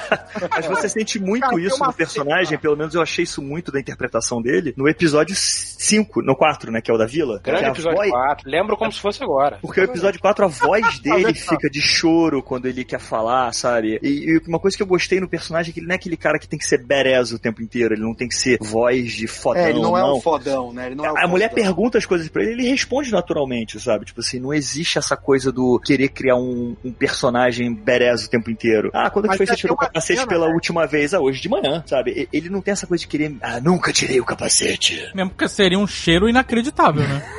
É, é, é inviável, né? O Tem filho da puta cena- só come de canudinho, pô. Essa ceborréia, amigo, ia estar escapando por debaixo do capacete do cara. Você vê quando ele tira o capacete, já tá um nojo. Já. O cabelo encebadaço. Eu acho que é foda pra esse sentido que o Rex tava falando. O momento em que ele decide salvar o bebê Yoda, que você vê que é a construção de movimento de câmera, de corte, de música, que é, é- você sente e percebe quando ele muda de ideia. Quando ele tá olhando. É, é, aquela é muito cena, foda, Você vê a cara. aproximação da câmera, você tem a trilha sonora mudando, todos esses pequenos detalhes e você percebe, beleza, ele mudou de ideia. Ele vai voltar pra salvar ele. Então, Sim, tipo, mas acho que a galera que- tem de humor, a, a direção, a, cinema, a fotografia. Cara, a galera mandou muito bem nessa série. Acho que ficou Não, e o que é foda. legal é que eles fugiram do conceito do Power Ranger, né? Porque ele fala sem ter Caralho, que mexer a cabeça vamos dizer lá. que tá falando, né, cara? Power Rangers tem que mexer a cabeça. Lembra o Homem-Aranha do Sam Raimi? Era isso. Cyan Raimi. O Rex é maravilhoso, cara. Ah, cara, é muito bom decorar. Ele é um Vocês patrimônio, me deixem, né? pô. Caralho. É um patrimônio. Você é a Wikipedia do inferno, Rex. Eu quero, gente, vamos fazer uma Rexpedia. Expedia, muito Porque bom. é incrível. Caralho, meu irmão. Enfim, o primeiro Homem-Aranha, o Duende Verde, o Homem-Aranha, toda vez que eles tinham que falar, eles tinham que ficar mexendo a cabeça pra mostrar que eles estavam falando, sabe? Ah, Isso é sim. insuportável, cara. Não, e as mãos, né? Os Power Rangers mexiam a mão pra caramba também. Também, Ele e o filme né? não tem isso. É, né? Isso é, mas é a estética, né? A estética da. Nesse episódio 3, é, é quando a gente tem o primeiro flashback lá, quando tá batendo no Beskar lá, e tem o flashback dele criança sendo massacrado. Aí você vê, é, parece bem rápido, aparece melhor em outro flashback, em outro episódio, mas aparece bem rápido já nesse episódio. Você vê uns Super Battle Droids é, atirando neles, e passa uma nave droid também, que é totalmente da, da trilogia prequel. E tipo assim, por mais que eu não goste da trilogia prequel, aliás, depois do episódio 9 eu passei a gostar mais, eu achei maneiro é, esse... Nossa, mas o episódio 9 é ruim assim. é, É, Fred, é. Caralho, malandro. E eu achei maneiro porque, tipo, tá conectando o lore. É a Guerra dos Clones. É, a- ele teve a- a- o, a- o planeta dele, a, a família dele foi atacada pelos separatistas durante a Guerra dos Clones. Isso, e achei maneiro, achei maneiro isso, essa conexão com o lore todo, o canon da série. É, mas tem vários, né? Se você vê a série toda, muito dos elementos de Star Wars aparecem de alguma forma no episódio. E mostra porque ele não confia em droid, entendeu? Porque ele foi a família massacrada por droids. Aparece lá os Super Droids. né? É, exato, É, exatamente. droid não tem pena, né? Não, e o faz. porquê ele se apegou tanto ao bebê, porque fizeram isso com ele. Isso, depois a gente vai ver isso, exato, que fizeram isso. Ele já foi essa criança e alguém cuidou dele e ele teve uma chance por causa disso, né? Então tem um porquê, né? Não é só porque ele era fofinho. Ah, e é legal que esse nesse episódio, quando tá tudo na merda ali naquele tiroteio, vem os Mandalorianos no final. ao- Não, não, não é nesse episódio que aparece ainda. É no não- The Sims, é no terceiro. É esse aí. Qual era qual é o nome, The qual é o Sims? nome do episódio? The The Sim. Sims. The Sims. Pecado, The Sims. Sims. The Sim. Eu falei Eles Sims. brincam de fazer, eles de fazer uma vidinha. Brinque de ser um Mandaloriano. Na verdade, é Mandaloriano. Caraca, E eu, a sorte de vocês, vocês estão longe de mim, cara. Eu admito. Fernanda Loriano da Electronic Arts. Sejam The Sim. Bounty hunting is a complicated profession. I have spoken. Nesse episódio, ele, pra mim, pelo menos, ele deixou mais claro qual é a linguagem da série como um todo, sabe? Que ela é, ela é pra um público mais infanto-juvenil do que adulto. É. É que a gente, nós somos um bando de burro velho aqui e fica vendo coisa de criança. É isso, gente. Essa é a realidade. e a gente gosta, porque assim, a mulher fala as armas dele, né? A armadura, aí dá lá um, um míssel, míssel de braço, né? Ó, esse míssel de braço aqui é o terror, mas só pode usar uma vez. Aí passa dois minutos e ele usa a parada. Sabe assim, é. É. É um roteirinho explicadinho, assim, ó. No outro episódio mais à frente, ele fala assim: Isso aqui é um flash que não sei o que lá. E aí eles usam automaticamente flash e aí ele usa no final. É, mas é o conceito do item no RPG.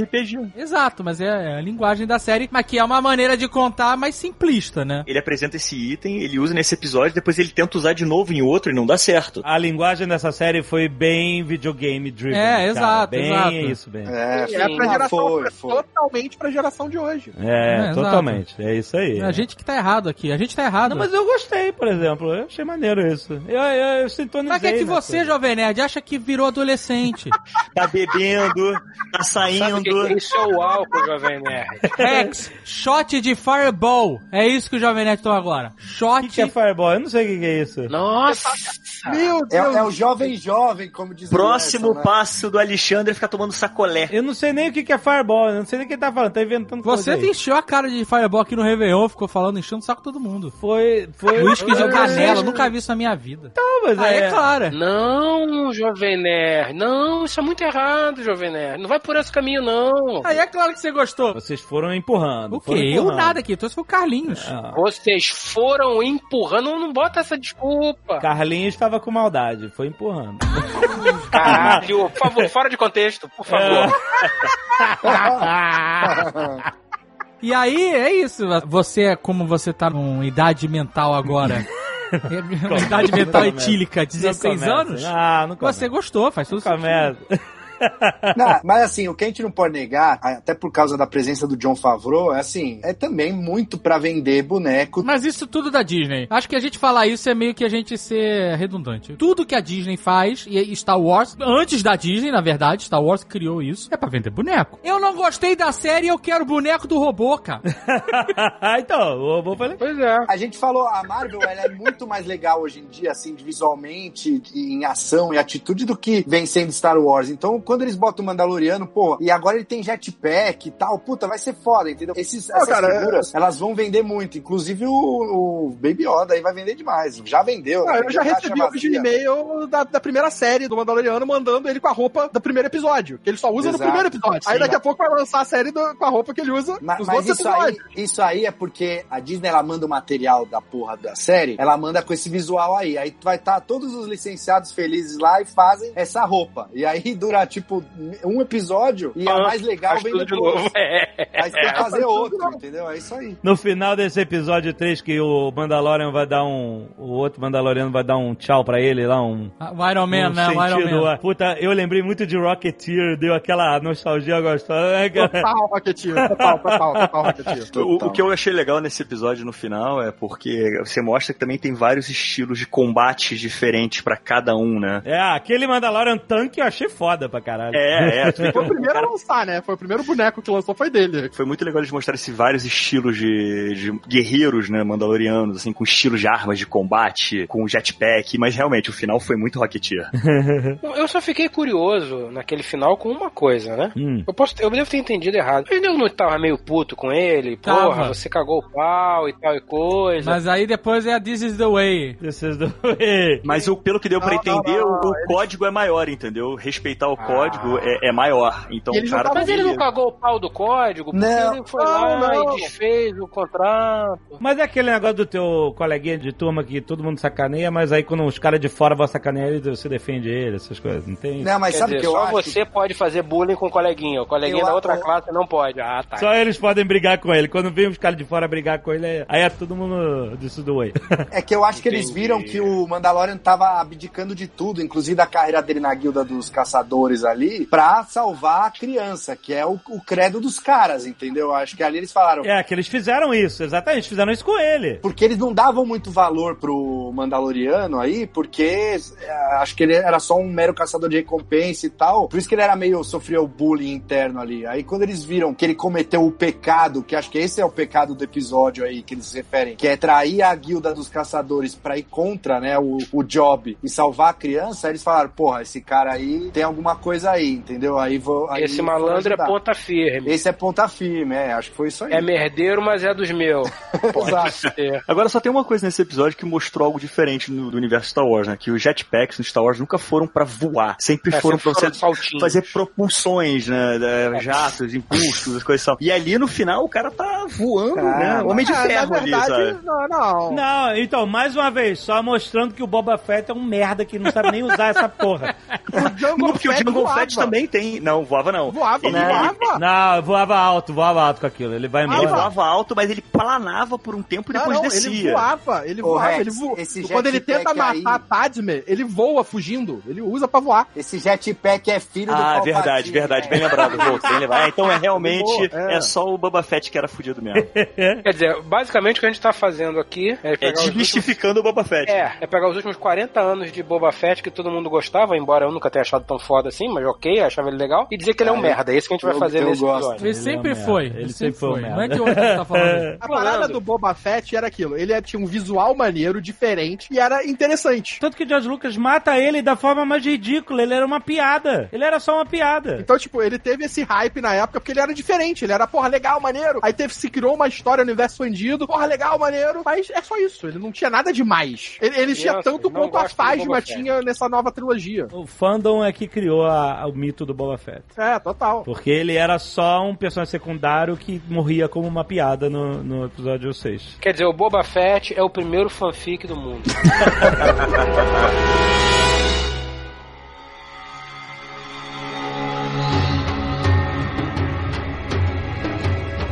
Episódio 4, Sanctuary. Eu não sei se eu, são oito episódios, então não dá pra ter um top 10 de episódio ruim. Mas É, esse é o pior. Esse é uma merda foda, meu. eu não sei se ele é o pior pra mim, mas é um dos dois piores. cara. Porque não faz muito sentido. Os caras chegam. Ele só serviu pra uma coisa, apresentar a personagem da Dina Carano. É, que podia ter aparecido em qualquer história. Da... Pô, todo mundo sabe que as inspirações do Lucas era a Akira Kurosawa, Sete Samurais, e a série invocou muito disso, né? É uma mistura de Homem Sem Nome com Lobo Solitário, Faroeste Star Wars, que é o Faroeste no espaço, e aí ele Samurais. faz uma coisa que é uma lembrança do mais clássico de todos, que é uma vila que tem que se unir contra uma Sete tribo guerreira, sabe? é os Sete Samurais é, total. é o Sete Samurai. Mas assim, cara, é ruim demais. A mulher vai lá e, e pega os bambus e ensina os caras a lutar de. Ah, não, é Não, é ruim, fraquinho. Não, é fraquinho por vários motivos. Então, mas eu- eu só achei esquisito porque que os caras, mais uma vez, é um bando sofisticado, os caras têm um AT-ST Walker, Fudido. Como é que vagabundo tinha aquela merda, né? E eles vão, ah, mas é, sobrou do Império, mas beleza. Sobrou. É, ele tá todo fudido. Não é- Ele tá todo fudido. Não é exatamente uma parada fácil de carregar, né, gente? Mas isso eu acho maneiro da parte de universo, de expansão de universo e tal, porque quando você teve a- o fim da União Soviética, foi isso que aconteceu. Vários países ficaram com armamento.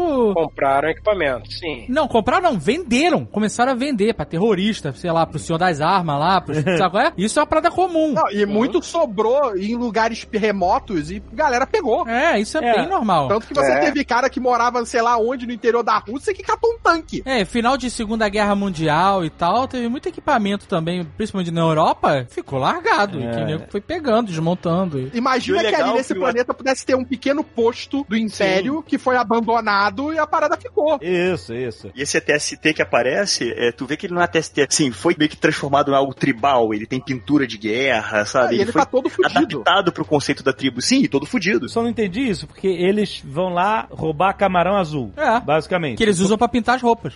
Comer. Porque eles não têm nada de, de muito inteligente. Eles vão lá, roubam umas cestas e, e voltam. E, tipo assim, cara, você tem que ter Mad Max, tem que estar roubando combustível pra ter esse tempo. Eles não vão ali sempre. A, a- a parada é, eles vão lá pra roubar alimento. Serve pra eles como produtora de alimento. Uma coisa que me tirou muito desse episódio, assim, eu também acho que ele é o pior. Ele é lazy writing demais, assim. E uma coisa que me tirou logo de cara foi, primeiro, quando ele chega, ele fala que, ah, eu vou nesse planeta aqui, que é o fim do mundo aqui. Aqui não tem ninguém, é zoado. Aí ele chega na, na cantininha lá no, no botequinho, a garçonete parece que ela trabalha aqui na, em Moema, em São Paulo, sabe? Ela, Boa tarde, como você está? Sa- Sabe aquela garçonete do restaurante que a gente foi com o Alexandre Adora lá? Ué, mas não pode, você não. Cara, não faz sentido. É, Se você tá indo num lugar tão inóspito assim, Chega um cara de armadura. O cara nem capacete tira. Em São Paulo, você não entra num prédio comercial de capacete.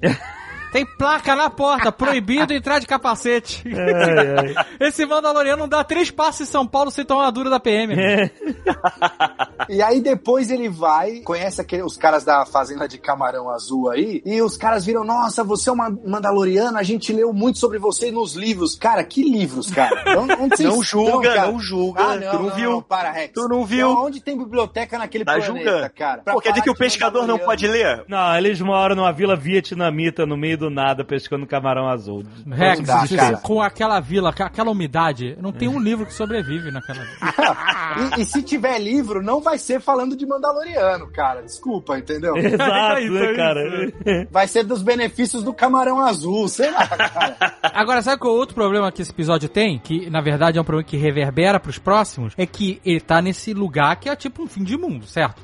É. Um lugar super ermo e tal, com pouca tecnologia, o pessoal vivendo ali da pesca do camarão e tal, e do comércio local, do boteco local. Não, na verdade, você tem ali uma pequena cidadezinha, que é onde tem aquele lugar que ele vai, que é uma comunidade um pouco mais avançada, que a galera tem a comunicação, só não tem postos da guilda, a guilda não trabalha nesse lugar, você não tem, tipo, presença física de organizações ali. É, mas é um lugar muito isolado. É um lugar remoto, exato. Sim, sim. Exato. É um lugar muito isolado, muito remoto. E neste lugar tinha um caçador que tenta pegar o Baby Yoda, certo? Eles fizeram aquela comoção toda ali na vila, destroem o TST dos caras, a notícia espalha, passa-se tipo um ou dois meses. E aí aparece o caçador de recompensa. Dois meses? É. É, não, mas passa um tempo, passa não sei sei quanto. Tanto que ele tava pronto pra deixar ele lá, que ele falou, ah, aqui é Então, tranquilo. mas aí, então, o meu problema é o seguinte. Dois problemas, na verdade. Primeiro é, quando ele percebe um cara chegou nesse fim de mundo e tentou pegar o Baby Yoda, a partir desse momento, ele tinha que ficar mais ligado, sabe? É, ele não podia entendi. dar os mole que ele deu com o Baby Yoda É, depois entendi. desse momento, Ok, sabe? é. Até então, tudo bem, deixa o Baby Yoda brincando aqui com, com o camarão, deixa tudo, tá tudo certo, É. porque aqui ninguém vai... Não, a partir desse momento, Ele ele, tinha já ele tinha que ter sacado Sim. que não tinha mais um porto seguro, que não, Sim. não dá pra dar mole Não com Baby dar Yoda. mole. É isso aí, eu concordo. E aí o segundo momento que eu achei ruim desse episódio é justamente perto do final, quando ele vai deixar o Baby Yoda. Aí eu falei, nossa, graças a Deus. Agora sim. E aí ele resolve levar o Baby Yoda. É, é, aí eu, mas é o puta Daigoro, que é o. Ele podia deixar o Baby Yoda voltar só no final pra buscar. cara. Bounty hunting is a complicated profession. I have spoken. Olha, você sabe que eu gostei da retratação do ATST como um monstro? Porra, achei Isso foda, legal achei pra muito bom. Principalmente porque ele, ele vem com esses, entre aspas, os olhos vermelhos, né? E isso faz muito sentido, porque você sabe que na aviação, iluminação de cockpit é vermelho porque o vermelho não ofusca, né? Pra você poder ver os- a instrumentação no cockpit e olhar lá pra fora, eles usam a luz vermelha. Então, tipo assim, a luz vermelha tem até um motivo, uma motivação técnica de ser, não ser apenas uma, sabe, uma, uma liberdade poética de, de ser um monstro de olhos vermelhos, sabe? E eu achei maneiro não mostrar o piloto, eu achei maneiro. Ele tem uns, o sound design tem um pouquinho de uma parada meio monstruosa junto com os sons mecânicos. Bem sutil, assim. Eu entendi o que eles estavam fazendo. É, até porque, como você falou, se você mostra o humano, se você chega a mostrar o piloto, você tira toda essa construção de criatura, né? Não, peraí, segundo você é alienígena, não é humano lá dentro, porra. Gente, a gente tem que estabelecer a questão do alienígena. Depende do planeta que você está. Mas eu quero dizer que é uma parada meio encurralada do Spielberg, sabe? Que o caminhão não, sabe, não mostra a cara do motorista do caminhão, que o caminhão é o monstro, e que ele é tratado como um monstro, né? É. Até na morte, né? Você me falou isso depois, eu entendi, porque tem até uma hora que ele leva um tiro na, na janela ali, que é como se fosse o olho, né? Uhum. E ele reage na hora, assim, indo pra trás, como se tivesse doído nele, assim, sabe? Aham, aham. É, mas o cara pode ter tomado um susto e puxado a alavanca pra trás, entendeu? Foi bem dirigido como uma criatura mesmo o TST. Né? Sim. Mas eu achei maneiro porque, tipo assim, como a gente, os Walkers no, no Star Wars, eles, eles aparecem meio como, sabe, também você vê o Ewok jogando Tora e os Walkers meio que sambando em cima e caindo e tal. Então você meio que não dá muita bola pra ameaça que ele seria pra uma pessoa que não tá. Porque você vê. Mas o plano era uma merda, vai. O plano era uma merda, cara. Não, o plano era uma merda, mas eu, eu achei Os caras maneiro. iam bater no Walker de bambu, meu irmão. Vai se fuder, Então, que porra é essa? é, eu, eu achei maneiro que o Walker, um Walker só, é uma grande ameaça pra quem não é militar. Pra que as pessoas, quer dizer, não pros Ewoks, né? Os Ewoks realmente lidaram, eles não são militares, eles, eles lidaram muito bem com os Walkers. Mas, mas assim, ele é um monstro, cara. Ele é um bichão, ele é um tanque de guerra, sabe? É o suficiente pra acabar com todo mundo, sabe? Se, se não tiver gente treinada ali pra fazer alguma coisa. Agora, o plano pra destruir o Walker foi uma bosta, né? Porque eles criaram uma vala, aí o Walker, quando vai entrar na vala, ele vê, aí ele fica assim, é, não vou entrar, sou espertinho pra criar aquele negócio, ah, viu? Ele acabou com o plano de vocês. E aí o plano pra fazer ele cair, a Gina Carano fica lá provocando ele pra ele, ah, não, foda-se, eu vou pisar. E o plano era pior lá no começo, porque eles vêm correndo na frente do ATST, assim, as- correndo em linha reta, tipo, fugindo dele. É. Podiam muito bem ter sido evaporados ali, assim, não era um bom plano, né? Não. É, a resistência foi fraquíssima, né? O legal desse episódio é que quando eles descobrem que é um ATST, né? Ele chega pra vila e fala assim: vocês têm que se mudar. Acabou com toda a esperança de todo mundo na hora, sabe? O que eu acho que se eu fosse o líder da vila, eu falava isso mesmo, gente. Vamos mudar, tem outros camarões por aí. Exato. O que pra mim acho que foi problema naquilo ali que eu não entendi é, tipo, já tinha aquela vala. Aí eles foram cavar do lado da vala. Por que, que eles não cavaram, tipo, pra fazer um buraco antes da vala? Né? Tipo, cobriam um buraco com. É, uma coisa, armadilha de verdade. Fazer uma armadilha mesmo. É, pois é, podia ter feito. Aí... Porque esse episódio é uma merda. Era, era o que eu tava esperando. Quando eles cavam, eu vi eles cavando, eu achei que eles fossem cavar um buraco pro bicho cair. Não cavar a vala, que já era um buraco. Ô, Carlos, tem uma cena da Gina Carano ensinando os caras da pancada de bambu. Esse episódio. É, é, bem. Mas isso é pra enfrentar os caras que iam entrar correndo na vila. É né? isso, isso, é pra pegar a galera em melee. Porque os caras primeiro. Vem o ATST e vem. Mas vem uma tropa junto, vem uma galera junto, entendeu? Eu acredito que você tá defendendo esse episódio. Esse episódio é difícil de defender, é difícil. é difícil. Não, ele é bom, ele é bom. Ele tem todo o conceito de sete samurais envolvido, é bom. Tem, mas ele foi mal executado. Caraca, você só porque tem um conceito ou tem uma inspiração É. não significa que é bom. É uma merda. É, foi mal executado. Não, desse não. Desse não. Bounty hunting is a complicated profession. I have spoken. Episódio 5, The Gunslinger. O pistoleiro. Ai, vai se fuder esse episódio, cara, também. Eu vou te falar. Ah, esse episódio é maneiro, esse episódio é maneiro. Ah, é maneiro sim, cara. É maneiro o episódio Han Solo genérico, sentado na mesa do Han Solo, com os Pera, pernas pra cima não, do... peraí, peraí, peraí. Ah, não. Não, olha Vai só. se fuder, cara. Alguém- chega de, alguém- chega de desrespeito. Não, a nossa, olha só. a Nossa memória. Essa mesa não é. Não tá escrita a mesa do Han É a Solo. mesma cena. Um milhão de pessoas sentadas Mas tudo bem, cara, mas você. ah, Você tá entendendo o que eu quero dizer? O cara fez a reverência e é ridículo. Assim, ele começa maneiro. Assim, ele começa, na verdade, com um monte de problema dele pousando a nave, deixando o Baby Yoda lá. Depois de ter passado um perrengue com o Baby Yoda. Mas tudo bem, vamos ignorar isso. Uhum. Aí ele chegou. É Tatooine, né? Que ele tá, né? Tatooine, é. É, esse era um episódio esperado ele ir pra Tatooine em algum momento. Aí eu achei maneiro, ó. Quando ele chega em Tatooine, aí ele vai lá pra cantina, aí ele entra na cantina e tem um droid barman. E aí é legal porque, né, no, no- nos filmes clássicos o cara fala que não pode droid É. dentro da cantina. É, mudou, mudou, No droid. mudou. E os droids tomaram conta. E aí os dois tomaram É muito conta. bom e tal. isso. Mas a cantina tá mega decadente, não tem mais ninguém dentro, não tem banda, não tem porra nenhuma, né? Acabou o Império, acabou, acabou a bonança. Eu senti falta daquela musiquinha da cantina. É porque não tem mais dinheiro pros músicos, É. acabou. Sem sacanagem. Ia ser muito easter egg. A mesma banda tocando a mesma. Mas é a segunda. O bar não tá E cheio todo acabou dia. com o ver artístico, gente. Passou-se o ponto, gente. Sob nova direção. Sobe nova direção.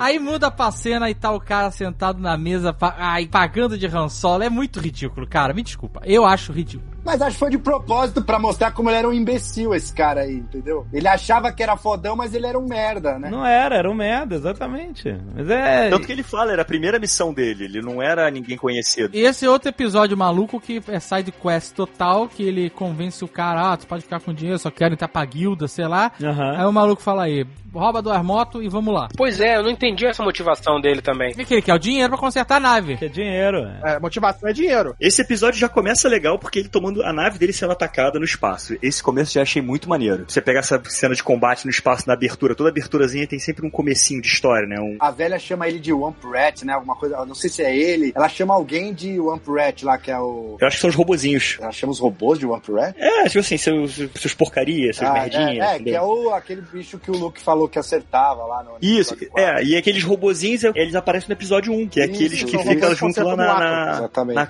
oficina do ato. Seu Rex falou que acha maneiro a nave perseguindo ele. É maneiro realmente, a cena de, de- de ação espacial, beleza. Mas é outro motivo pra esse filho da puta não sair e deixar a nave aberta com o Baby Yoda dentro. Ele saiu do, do planeta Vietnã. É, tá sendo com, caçado, Com é. o Baby Yoda sendo caçado no planeta escondido. Aí ele vai pra Tatooine, que todo mundo sabe onde é. Todo mundo sabe que tem um posto de piranga em Tatooine. Ele tá sendo perseguido até Tatooine. É. Tanto que a nave dele tá toda fodida. Ele, ele escolheu o lugar mais próximo de onde ele tá pra pousar. E assim mesmo esse cara deixa a nave aberta com o Baby Yoda dormindo. Só fala, faz silêncio que, que a minha nave vai acordar. Não, então peraí, eu tô entendendo. Não é que você não gostou do Baby Yoda, você não gostou da falta de cuidado com a criança dele. Ele está preocupado com o Baby Yoda. Exatamente. Antes fosse, antes fosse, não é.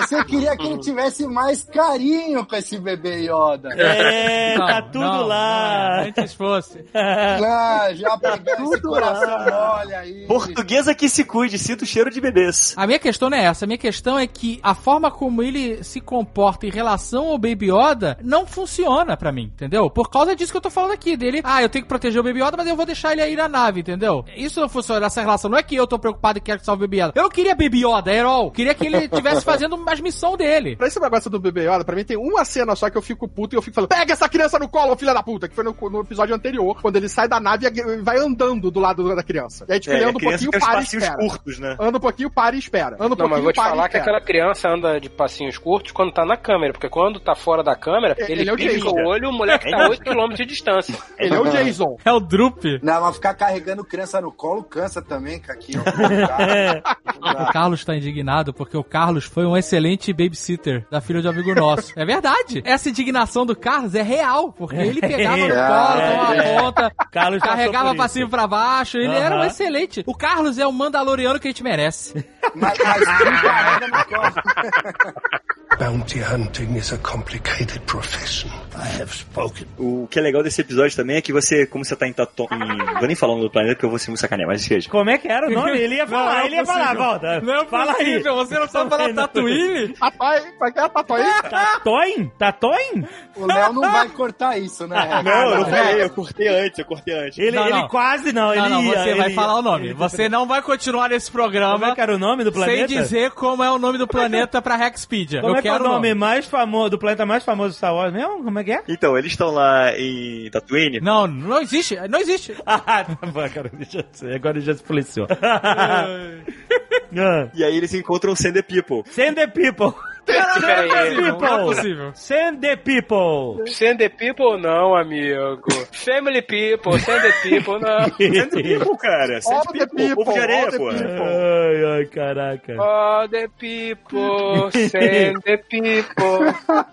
Como é que é o nome da raça dos the people? Tá bom, os Tusken Riders. Tusken Riders, exatamente. Do mesmo do Tomb Raider. Com eles, o diálogo deles é muito Cara. bom, porque é aquela linguagem de meio que de sinal, assim. Você mostra a primeira vez também como é que eles se comunicam, assim. Eu achei bem bacana esses detalhes das criaturas, né? No original eles já se comunicam assim. Não, não. No, no episódio 2 mostra que eles têm uns grunhidos e umas coisas só, É, mas eles, eles- se comunicando com o humano, né? Tendo uma linguagem própria, um É, humano, né, o conceito do ele- humano. é, nunca mostrou eles como uma raça civilizada, sempre meio Sim, que mostram mostrou- eles como selvagens. É, é uma troca ali, né? Eles- O cara tá no deserto, é deserto, um raio de 10 quilômetros. Como é que ele não viu os caras chegarem Porque eles ficam enterrados, rapaz. Eles saem brux, na que é areia. inacreditável, cara. É que nem quando no episódio 4, quando o Luke tá procurando pelo R2, tem lá a cena, ele tá olhando pelo binóculo, aí ele vê o, o Sand People lá longe, aí ele de repente the surge na frente dele. É, é, atrás dele, exatamente. Surge atrás dele, ele não tem nem tempo de correr. Exatamente, fez barulhinho, fez barulhinho, é. Aí você não sabe, você fica na dúvida se quando corta a cena, esse barulhinho é do Sandy People ou do cara que tava na frente e o Sandy People apareceu atrás e ele não teve tempo de correr, você não sabe. eu acho engraçado que, assim, é claro que a gente ia ver Tatooine, mas é que Tatooine, a ideia toda era que era um planeta remoto, um fim de mundo, que ninguém vai, só os scum and villainy, tanto que esconderam Luke Skywalker lá. É, isso aí. É só você não ter sobrenome. Só que todo mundo vai pra lá, cara. Eu acho que o planeta é tão remoto, tão escondido de tudo, que vai todo mundo pra lá e ele deixa de ser um planeta remoto. Puta planeta. É, na verdade, ele, não- ele é planeta remoto pra quem é granfino. Mas se tu é Scum and Villainy, É, mas a ele é, verdade é é- o lugar pra ir. Mas ele vai exatamente pra aquela cidade, né? Ele vai com a nave direto pra ali. Ele sabe pra onde é, que ele Mos tava Eisley, indo, né? né? Ele vai Ele foi direto pra Eisley. Eisley, exato. O planeta é um planeta remoto. Bounty hunting is a complicated profession. I have spoken. Ah, me desculpa. Vai tomar no cu o plano do Mandaloriano. Vai tomar no cu esse cara, meu irmão. Essa parte é uma sacanagem. Tem uma sniper. A mulher é sniper, certo? Aí o Mandaloriano fala assim: nosso plano é: nós vamos correr em linha reta na direção de uma sniper. Quer dizer, a cada segundo que passa, nós vamos ficar maiores na mira dela. Mas vai dar certo porque eu vou jogar esses flashes aleatoriamente. É, e é tão bosta que ele joga o flash e, e ela ainda ela fica cega e ainda tem tempo de acertar É, ele depois. cara, é imbecil, cara. É imbecil demais o plano. E aí a porra da sniper não consegue acertar o cara em linha reta. Não, Dave, o, o plano dele Não, é ele bom porque, olha só, olha porque o plano dele é bom. Ele tem que chegar rápido até ela. Pra ele chegar rápido, ele tem que ir reto. Ele tá usando o flare pra tentar queimar o, o visor termal dela. E ele vai na frente porque a armadura dele aguenta o tiro. Ele dá cobertura pro cara vir atrás e tentar chegar até ela. O plano dele é ele ser o alvo. Não é isso que acontece. Por isso que ele falou: vamos reto, eu vou usar a, a luz, porque eu aguento segurar o tiro. E ele E toma também- o tiro, cai e o cara continua. E ele só toma Por isso que o cara chega até ela. Cara, e ele Posso só toma o tiro pergunta? porque o garoto faz merda. Cara, não é isso que acontece. Ele não fala pro cara que ele vai na frente, protegendo o cara. Ele não fala nada disso, cara. O plano dele é uma bosta inacreditável. Não é possível que você tá defendendo isso, Rex. Mas o plano funcionou. O plano é exatamente isso, era chegar até ela. E ele conseguiu. Tanto que eles Não, pegam é ela pelas costas. Esse plano é ridículo, cara. Esse plano é ridículo. Eu vou correr em linha reta em direção ao sniper. Eu não sei o que é mais ridículo. A sniper não conseguir arrancar a cabeça dele fora ou do outro cara também. Ou o plano em si de correr em linha reta em direção ao sniper. Se você ainda falasse assim, Rex, olha só, eu, Mandaloriano, que tenho a armadura de Beskar foda, vou nessa linha reta. Você corta pra um lado, o mais rápido que você puder, pra que os dois não fiquem enquadrados dentro do alvo. Mas não precisa Aí, ter esse, ok. ele, não vai ter esse diálogo todo na série, entendeu? Tem que Porra, ser rápido. pra não, caralho, não, o mínimo, não, né. Rex? Pô, é,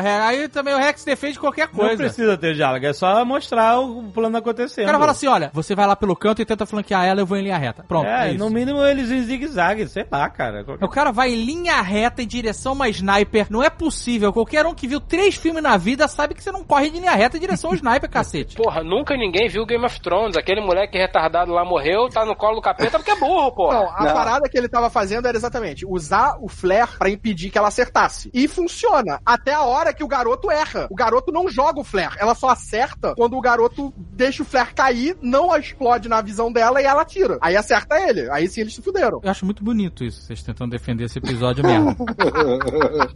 É um esforço, né? É um esforço. Olha só, se a mulher é uma pica sniper que tá sendo procurada e que era fodona, não sei o que lá, no momento que eles botam a cabeça pra fora, acabou! O sniper não espera você que sai correndo ah, no, no campo pra acertar você. O sniper espera você vacilar. Você vacilou. Pum, acabou. A mulher é a, super sniper, cara. Então, ou eles são realmente uns merdas, o Fernando é um merda inacreditável, ou essa mulher. Você tá entendendo? Fernando Loriano. Porque, cara, é, é muito mongol esse plano, cara. Ah, ah, ele é muito sniper, ele é muito sinistro. Então a gente não pode sair de dia. Vamos dormir aqui no sol do deserto, na minha armadura de metal. Eles não falam que ela é uma sniper foda, eles falam que ela é uma assassina foda. Ah, mas porra, Ah, é. É uma Rex, assassina, ah, não, ela não é, é- Ah, não, ela é uma assassina, ela sabe usar com várias armas, e ela tava num É, ponto distante com uma arma boa. Não quer dizer Peraí, que ela então- seja uma atiradora então- então de elite eu- pica das galáxias. Deixa eu reformular aqui então esse conceito muito rapidamente aqui. Ela é uma assassina foda. Ela sabe usar várias armas, ela usa a arma que for funcional para a ocasião. Ela está num deserto, plano, até onde o mundo acaba. A borda do universo é plana. Ela está numa montanha. Não, não é uma plano, arma são dunas de areia, cara. O Rex não, não consegue. Eu, Eu, me sinto pessoalmente ofendido em você defender esse episódio, Rex. Não dá.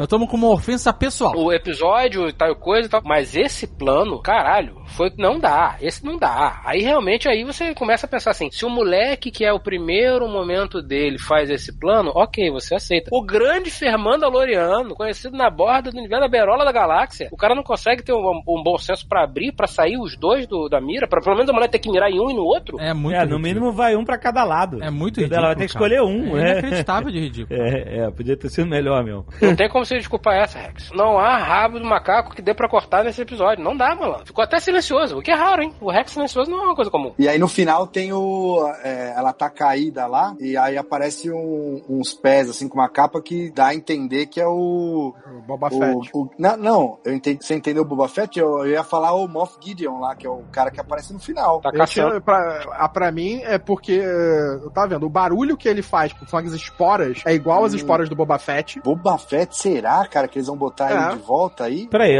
em que parte acontece isso? No final, com o Mando, Fermando, ele volta no- montado no jegue e aí ele encontra o corpo da mulher. Aí ele vai embora e depois aparece um outro cara. Só os pés de um outro cara vendo o corpo da mulher no chão, entendeu? Exato. Aí pode ser o Moff Gideon. Faria sentido, Moff Ou estão É, eu- estipulando que talvez seja o Boba Fett. Eu acho que é muito esquisito ser o Mar- o- os dois, na real. Eu acho muito esquisito ser qualquer um dos dois. O que, que, que o Moff Gideon tá atrás dele? É, mas Não, tem Moff Gideon- É, ali, ser o deram- Boba Fett pode ser porque você tá em Tatooine. Se o Boba Fett sobreviveu, pode ser ele. Ele Sim. estaria ali em Tatooine. Porque foi como eu falei assim, a gente não sabe mais o que foi usado do, do universo expandido do Star Wars em que eles podem trazer qualquer coisa pra série, entendeu? Inclusive o Boba Fett, porque teoricamente, na- no que conta é que ele, a armadura dele impediu a digestão pela criatura. Mas e é a criatura expeliu ele. isso, né? Então, mas é- a série explica. Não é Boba Fett. Não, não, não. Nem fodendo. Não é essa capinha longa, não é Boba Fett. Ah, cara, seria muito bizarro. Não. Porque a armadura dele não é, não é fechada, né? Eu até entendo que ele não conseguiu digerir inteiro. Mas o que tá fora da armadura, que é a maior parte do corpo. Ia né? ficar só a cabeça dele, né?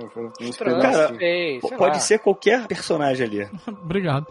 Ponto. Pode ser, pode ser Yoda, pode ser Yoda. Bounty hunting is a complicated profession. I have spoken. Episódio 6, The Prisoner. Referência duro de matar, né? É, esse eu achei também. O, um dos bandidos lá, sei lá o que, que é, é o John McClane. É igual! É John McClane. John McClane? A mesma roupa, a mesma negócio, parece ser o John McClane. eu- eu- meu episódio preferido é esse. Essa expansão do universo Star Wars para o mundo, o submundo dos Bounty Hunters, ter esse crew, essa galera aí que é um monte de, de Bounty Hunter, aquela Twi'lek loucona, com faca, que já conhecia ele. Até o John McClane é um cara que era um soldado do Império, ele tem essa canina Stormtrooper. Aí o cara, eu não fui Stormtrooper, porra! Tipo assim, Eu não fui Stormtrooper, não era Stormtrooper. É, esse episódio tinha ser mais, mas o John McClane me incomodou. E assim, a Twilight me incomodou, mas foi bom. Porque assim, a partir de agora eu odeio os, os Twilight. Todos. Eles são os personagens mais in- inconvenientes da galáxia. Eles são escrotos. A mulher, as atitudes. Aí ela salva o irmão, o irmão toma as atitudes. Eu, eu fiquei com raiva dos caras. É, não, Mas, são Caraca, quem são mesmo. esses caras? Só que quando eu vi o John McClane, eu falei, o quê? O John McClane? Você não achou caracterizado, você achou meio... Parecia o, o- o Harrison Ford no Blade Runner 2049. É isso. Eu botei o Não, episódio. eu entendi o que você gravar. dizer. Você achou meio descaracterizado, pessoal. Muito Se ele terra- falasse, olha só, eu sou o John McClane, eu vim do planeta Terra e tô aqui, sabe? Aí eu até compraria. Agora, ficou muito esquisito que pra mim ele não tá dentro. Por É. exemplo, tem o Diabão lá. O Devaroni, né? Maneiríssimo. Foi maneiro. A Twilight, apesar de eu achar extremamente irritante, maneiríssimo. Aham. Sabe? O droid, senti saudade do Anthony Daniels, porque ele não se movimenta como um droid, né? Ele se movimenta como um cara fantasiado de droid. É, esse droid não rolou mesmo. não Cara, rolou. mas esse droid, se você não se lembra, no Império Contra-Ataca tinha um droid com cara de mosca, que é um corpo parecido, um corpo meio C3PO, mas... Ah, mas ele achou que o movimento do corpo tava muito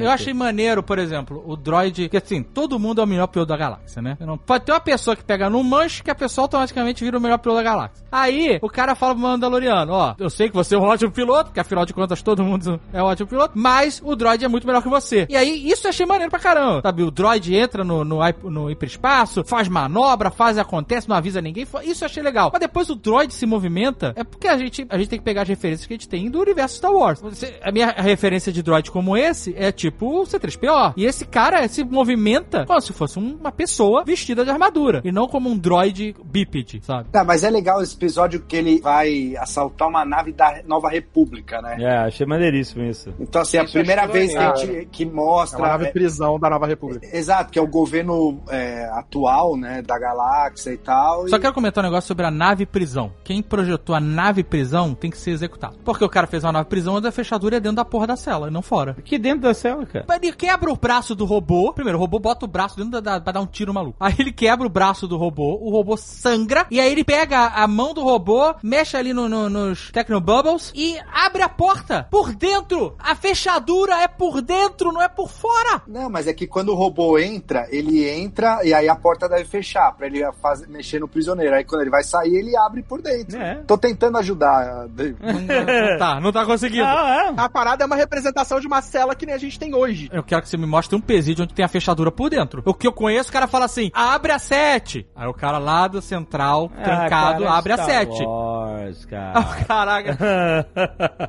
Não, mas é maneiro ele vindo por trás dos droids, aí ele mostra que ele é fodão, os caras ficam olhando e falam, caralho, esse cara é sinistro. Aí depois ele vai pegando um por um, ele apaga a luz da nave. Eu achei, E, o- e o legal do combate dele com os droids que é interessante é que, tipo assim, não é um combate como a gente tá acostumado a ver no- no- nos filmes de Star Wars, que todo mundo é meio Kung Fu Master, sabe? Ele vem, vai por trás, bate, puxa, ele usa o cabo, ele usa todos os itens que ele tem da armadura Ah, isso é legal mesmo. pra pegar e toma tiro, entendeu? Isso que é legal. Essa Nossa, coisa ele do- apanha do- pra caramba, na É, verdade. ele toma porrada durante o combate, sabe? Mas o cara mostra que ele aguenta. Não aguento esse John McClane, cara. Mas eu É, ele achei- aguenta porque ele sabe se utilizar do fato dele ter uma armadura que se protege Que ele. aguenta, exato, entendeu? Então Eu- ele pode achei- arriscar mais que os outros. Tanto que Eu os caras só ficam achei- preocupados quando ele vai embora. Falam assim, pô, o cara fugiu. Pô, o cara que falava que era fodão tá fugindo. E não é, entendeu? O cara só muda a estratégia dele. Eu só achei estranho que foi muito fácil enganar ele e ele conseguiu se resolver muito fácil e acabou com todos os droids na nave. Sabe? É muito, nossa, como foi fácil enganar e nossa, como ele é bom. Mas se ele é tão bom, como foi tão fácil enganar? Eu fiquei com essa Ele impressão. confia, porque ele confia demais. Ah, tomar no cu, né? Mas ele aí tem no, um coração bom debaixo daquela armadura. eu- inclusive, falar embaixo da armadura, o, o John McClane ele zoa, ele fala, quem que é? Você é um Gangan aí embaixo? É um Gangan, cara. Muito bom. Puta, que só faltava é tirar o capacete. É o Jar Jar, né? Isso aqui é legal, assim, cada episódio tem sempre um easter eggzinho com a cultura do Star Wars, né? Com a É, mitologia, não, e ele assim. manda uma outra, ele fala, ah, essa nave aqui tá parecendo um videopoker de Cantobite. E é, puta, o cassino, caraca. Bounty hunting is a complicated profession. I have spoken. Esse é outro episódio maluco em que ele deixa o Baby Yoda trancado no armário que qualquer um pode abrir. No meio dos mercenários e dos caçadores de recompensa e tá tudo certo. Não, mas eles vêm, eles, eles Mas não, sabem tem definir o que é a né? Ele não- criatura. A parada é, ele não tem muita opção. Ele não É, esco... tanto que ele o não robô tem... quase matou. É, é. Caraca, é. não tem nem um fundo falso. Mas... Caraca, é- não é possível, gente. Quando a gente guarda dinheiro em casa, a gente não deixa onde as pessoas vão ver, certo? A gente esconde. E o dinheiro não sai andando pela casa, cara, nem usando a força por aí, porra. Exato, então esse Baby Yoda ele tá demais. Tanto cara. Tu não É. chega em casa e tem um Playstation te esperando na sala, teu dinheiro foi lá, entrou na loja, comprou e veio pra casa com ele. Se for na casa do Fred, tem. Não, não é assim, né? Olha só, ele tem um desapego pelas paradas pessoais dele inacreditável, cara. O filho da puta não tranca o arsenal dele. É, todo mundo abre aquele arsenal. né, cara? É a caralha, bicho. Pra nego pegar as cuecas dele e cuspir não custa nada.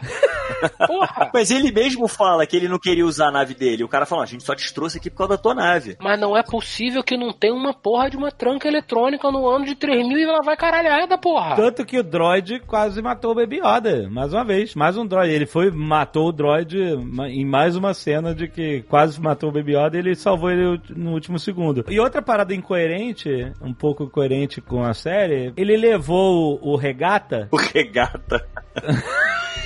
Não, então, no início, eles te- ele tem aquele negócio, eu posso, aquele cara azul lá, do primeiro episódio, né? Posso te levar quente ou posso te levar frio? Aí o cara vai lá e ele acaba congelando ele em carbonite lá e tal. Pô, esse cara era muito, muito menos perigoso que o regata. Não, não só isso, o regata é muito mais desagradável. Exatamente. Desagradável.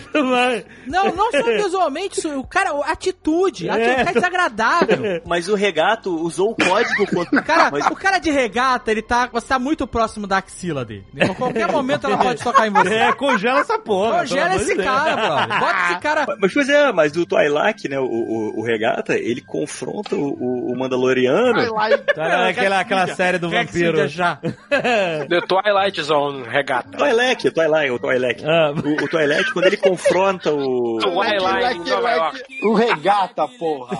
leque, leque, leque, leque. A Toyline de Nova York é uma estrutura criada.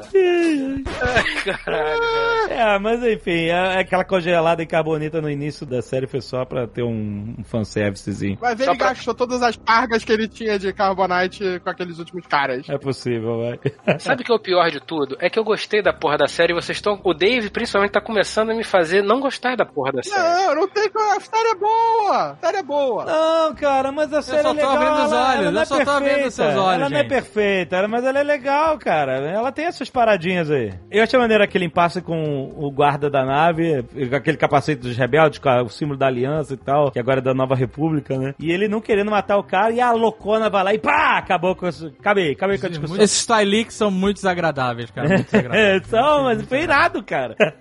É o cara que estraga o rolê, sabe? Estragou o rolê, Chega, estragou chega o rolê. aqueles dois irmãos ali, tu, puta, acabou, vambora, acabou, vamos pra casa. Pois é, não, você já tava achando ela desagradável, aí aparece o irmão. de regata, eu falei, não, não é possível. Regata né, define caráter, né? Ele tá com aquela roupinha do John McClane no quinto elemento, que não é John McClane, eu sei, mas eu não lembro o nome, caguei. No quinto elemento, ele tá com aquela roupinha do cara. Corbin Dallas. Corbin Corbin Dallas. Corbin Dallas, é, então, é o Corbin Dallas. Multipass. Quer dizer, episódio em homenagem ao Bruce Willis, é isso que você tá me dizendo. Talvez. Esse episódio, pra mim, foi Scum and Villainy, sabe? A gente conheceu aí um monte de Scum and Villainy. Nenhum dos caras é, sabe, é maneiro. É um Isso é bando de verdade. bandidos. É um heist com aquela coisa de passar o outro pra trás, né? Tipo assim, aquela situação do É, achei maneiro. Double Cross. double cross, isso. É, ele não mata os caras, que no final mostra ali, que isso o Dave falou antes, eu também achei bem caído. não Também precisava, achei. porque ele já desintegrou Jawa, já matou o cara cortando no meio. Esses caras podiam ter, até porque não mostrou. É que eles queriam reaproveitar na segunda temporada. Mas aí é são os caras que são perigosos pra cacete, traiçoeiro pra caralho. É. Ele fechou a porta, na, ele- a intenção era matar ali, ele fechou a porta em cima do maluco. É, ali eu achei que tinha matado, inclusive. é. As duas portas. No final ele, ai, não matei, sabe? Ele, ele matou aquele bicho no início, partido em dois na porta por muito menos. É, exato. Ele- Agora ele deixar o localizador no finalzinho pra X-Wing virem explodir base foi foda. Aí você vê, ele não mata os caras, mas manda a X-Wing Manda as explodir. X É, exato, né? Pelo que eu entendi ali, as X-Wings elas não estavam explodindo no lugar, não. Elas só estavam neutralizando pra não ter Então. nada fugindo. Mas é assim que você neutraliza. Você joga um míssil lá dentro, ele explode tudo e tá neutralizado. Não, neutralizar a base. Ele, tanto que ela- então. eles atacam a nave. Eles encostaram o caveira, Rex. Encostaram o caveira. Porra na conta do Papa, né? Largaram o dedo. Eles primeiro destroem a nave no hangar, quando tá saindo, e depois aparece lá de longe, eles estão atirando na base, a esmo, assim, na, na base em geral. É, matou, matou Caralho. o Toilec Regata, matou. Matou todo mundo. Matou, matou regata. Matou, matou o regata. Infelizmente, infelizmente matou o regata. Ia ser maneiro o regata voltar. Morte no espaço é sufocamento. Sufocamento.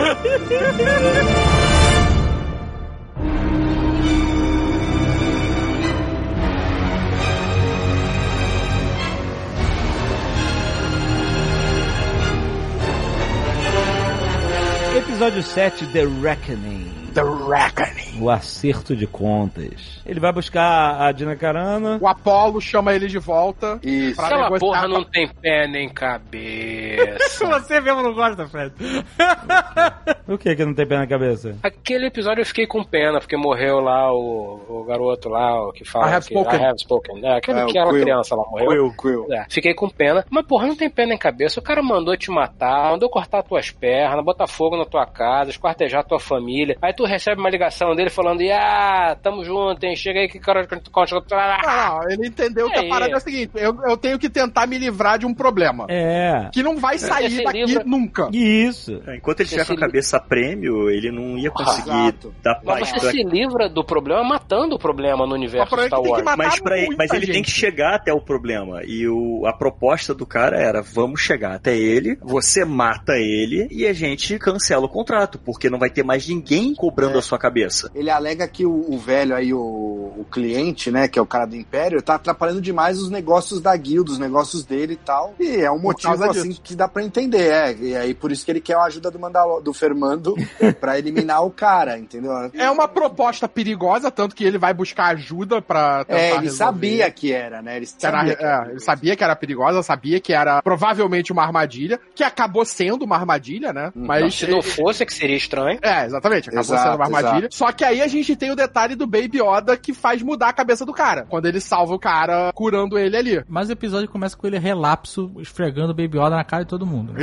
É, mas ali ele tava mais tranquilo ali, não. que tá mais tranquilo, tinha um bode hunter lá, nesse planeta, caçando o Baby Yoda. Não, mas tinha o IG-11 aí que tava babá mode já. Só depois, Ah, só só depois. depois, só e ah, depois. eu, IG, eu tenho que falar do IG-11 então aqui, porque... Hum, EG11 babá? Não, o IG-11 ele é maravilhoso em tudo. Eu, meu personagem preferido de longe. Pra mim essa série podia chamar IG-11. Esse episódio eu achei foda o Age 11. Ele é I incrível. have spoken consertando ele, essa porra toda achei foda. Exatamente. Porque no Star Wars, os droids sempre tiveram personalidade. Eles não são só robôs, né? É. C3PO, R2D2, BB-8 e por aí vai. Eles sempre tiveram um, um É. quê de, de personalidade, né? Sim. E aí o I Have Spoken fala, ó, matou o droid mesmo, matou de, como diria o Fábio Porchat, matou legal, matou.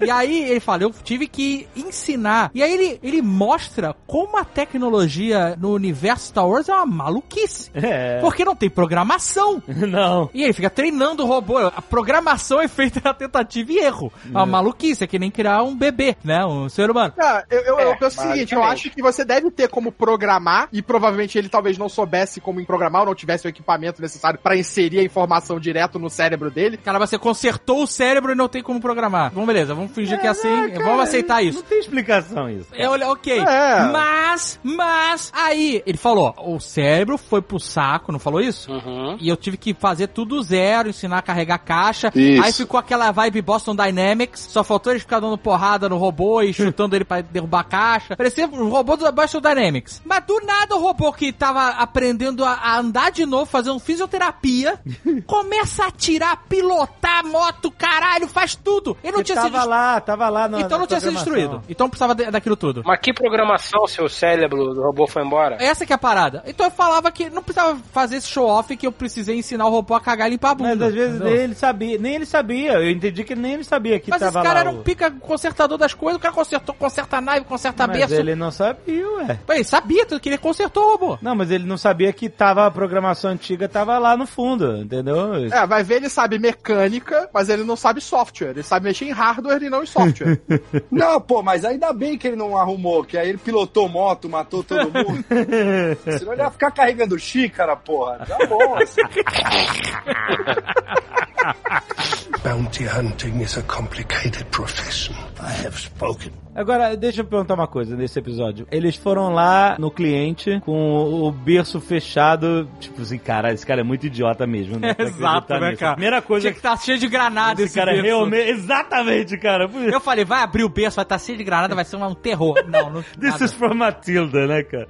Mas peraí, antes disso, Alexandre, o cara vira e fala pra cara Dune lá, né? Fala pra Gina Carano, ó, mas cobre essa sua tatuagem rebelde aí, porque, pô, a gente vai lá, vai dar bosta isso daí. A tatuagem do braço. Porra, ela tem uma tatuagem na cara, velho, da, da Aliança Rebelde. Eu quero levantar uma dúvida que eu fiquei nesse episódio aqui. Porque a gente falou que nos primeiros episódios a gente viu essa milícia, né? Esses Stormtroopers desgarrados que estavam trabalhando para outras pessoas. Os jaguncinhos. Todo fudido, a armadura E- toda velha. Mas, nesse episódio, pelo que eu entendi, todos aqueles Stormtroopers que estão na cidade, que estão patrulhando e tudo mais, eles são. São novos. Não, eles não são novos. Estão com roupa bem zoada, bem velha. E eles estão trabalhando pro Império, pra esse resquício de Império, vamos dizer assim. Não, pro contratante. Não, não. Não, olha só, o Moff Gideon chega com uma tropa dele, chega com É, os ele Death chega Troopers, depois, chega e ele depois. chega depois, ele chega com os Death Troopers, ele chega com uma armada só dele, entendeu? Ele chega com uma tropa só e aí dele ele toma depois. controle da galera toda que tava ali já. Agora, aquela galera toda que tava lá eram contratadas desse cara. Então, mas não é essa, porque quando eles chegam na cidade ainda não tem Morph Gideon, certo? Não, é. Certo. Aí E eles passam pelos Bike Troopers lá, e os Bike Troopers, que teoricamente são do cliente, vamos dizer assim, em Barra esperam os caras e depois deixam os caras passar. Aí, o Mandaloriano fala pro Nick Note, leva o bebê daqui que vai dar ruim. Aí esses caras vão atrás do I Have Spoken. Matam o I Have Spoken. O I Have Spoken morrer foi uma surpresa. Meu Deus! Foi triste.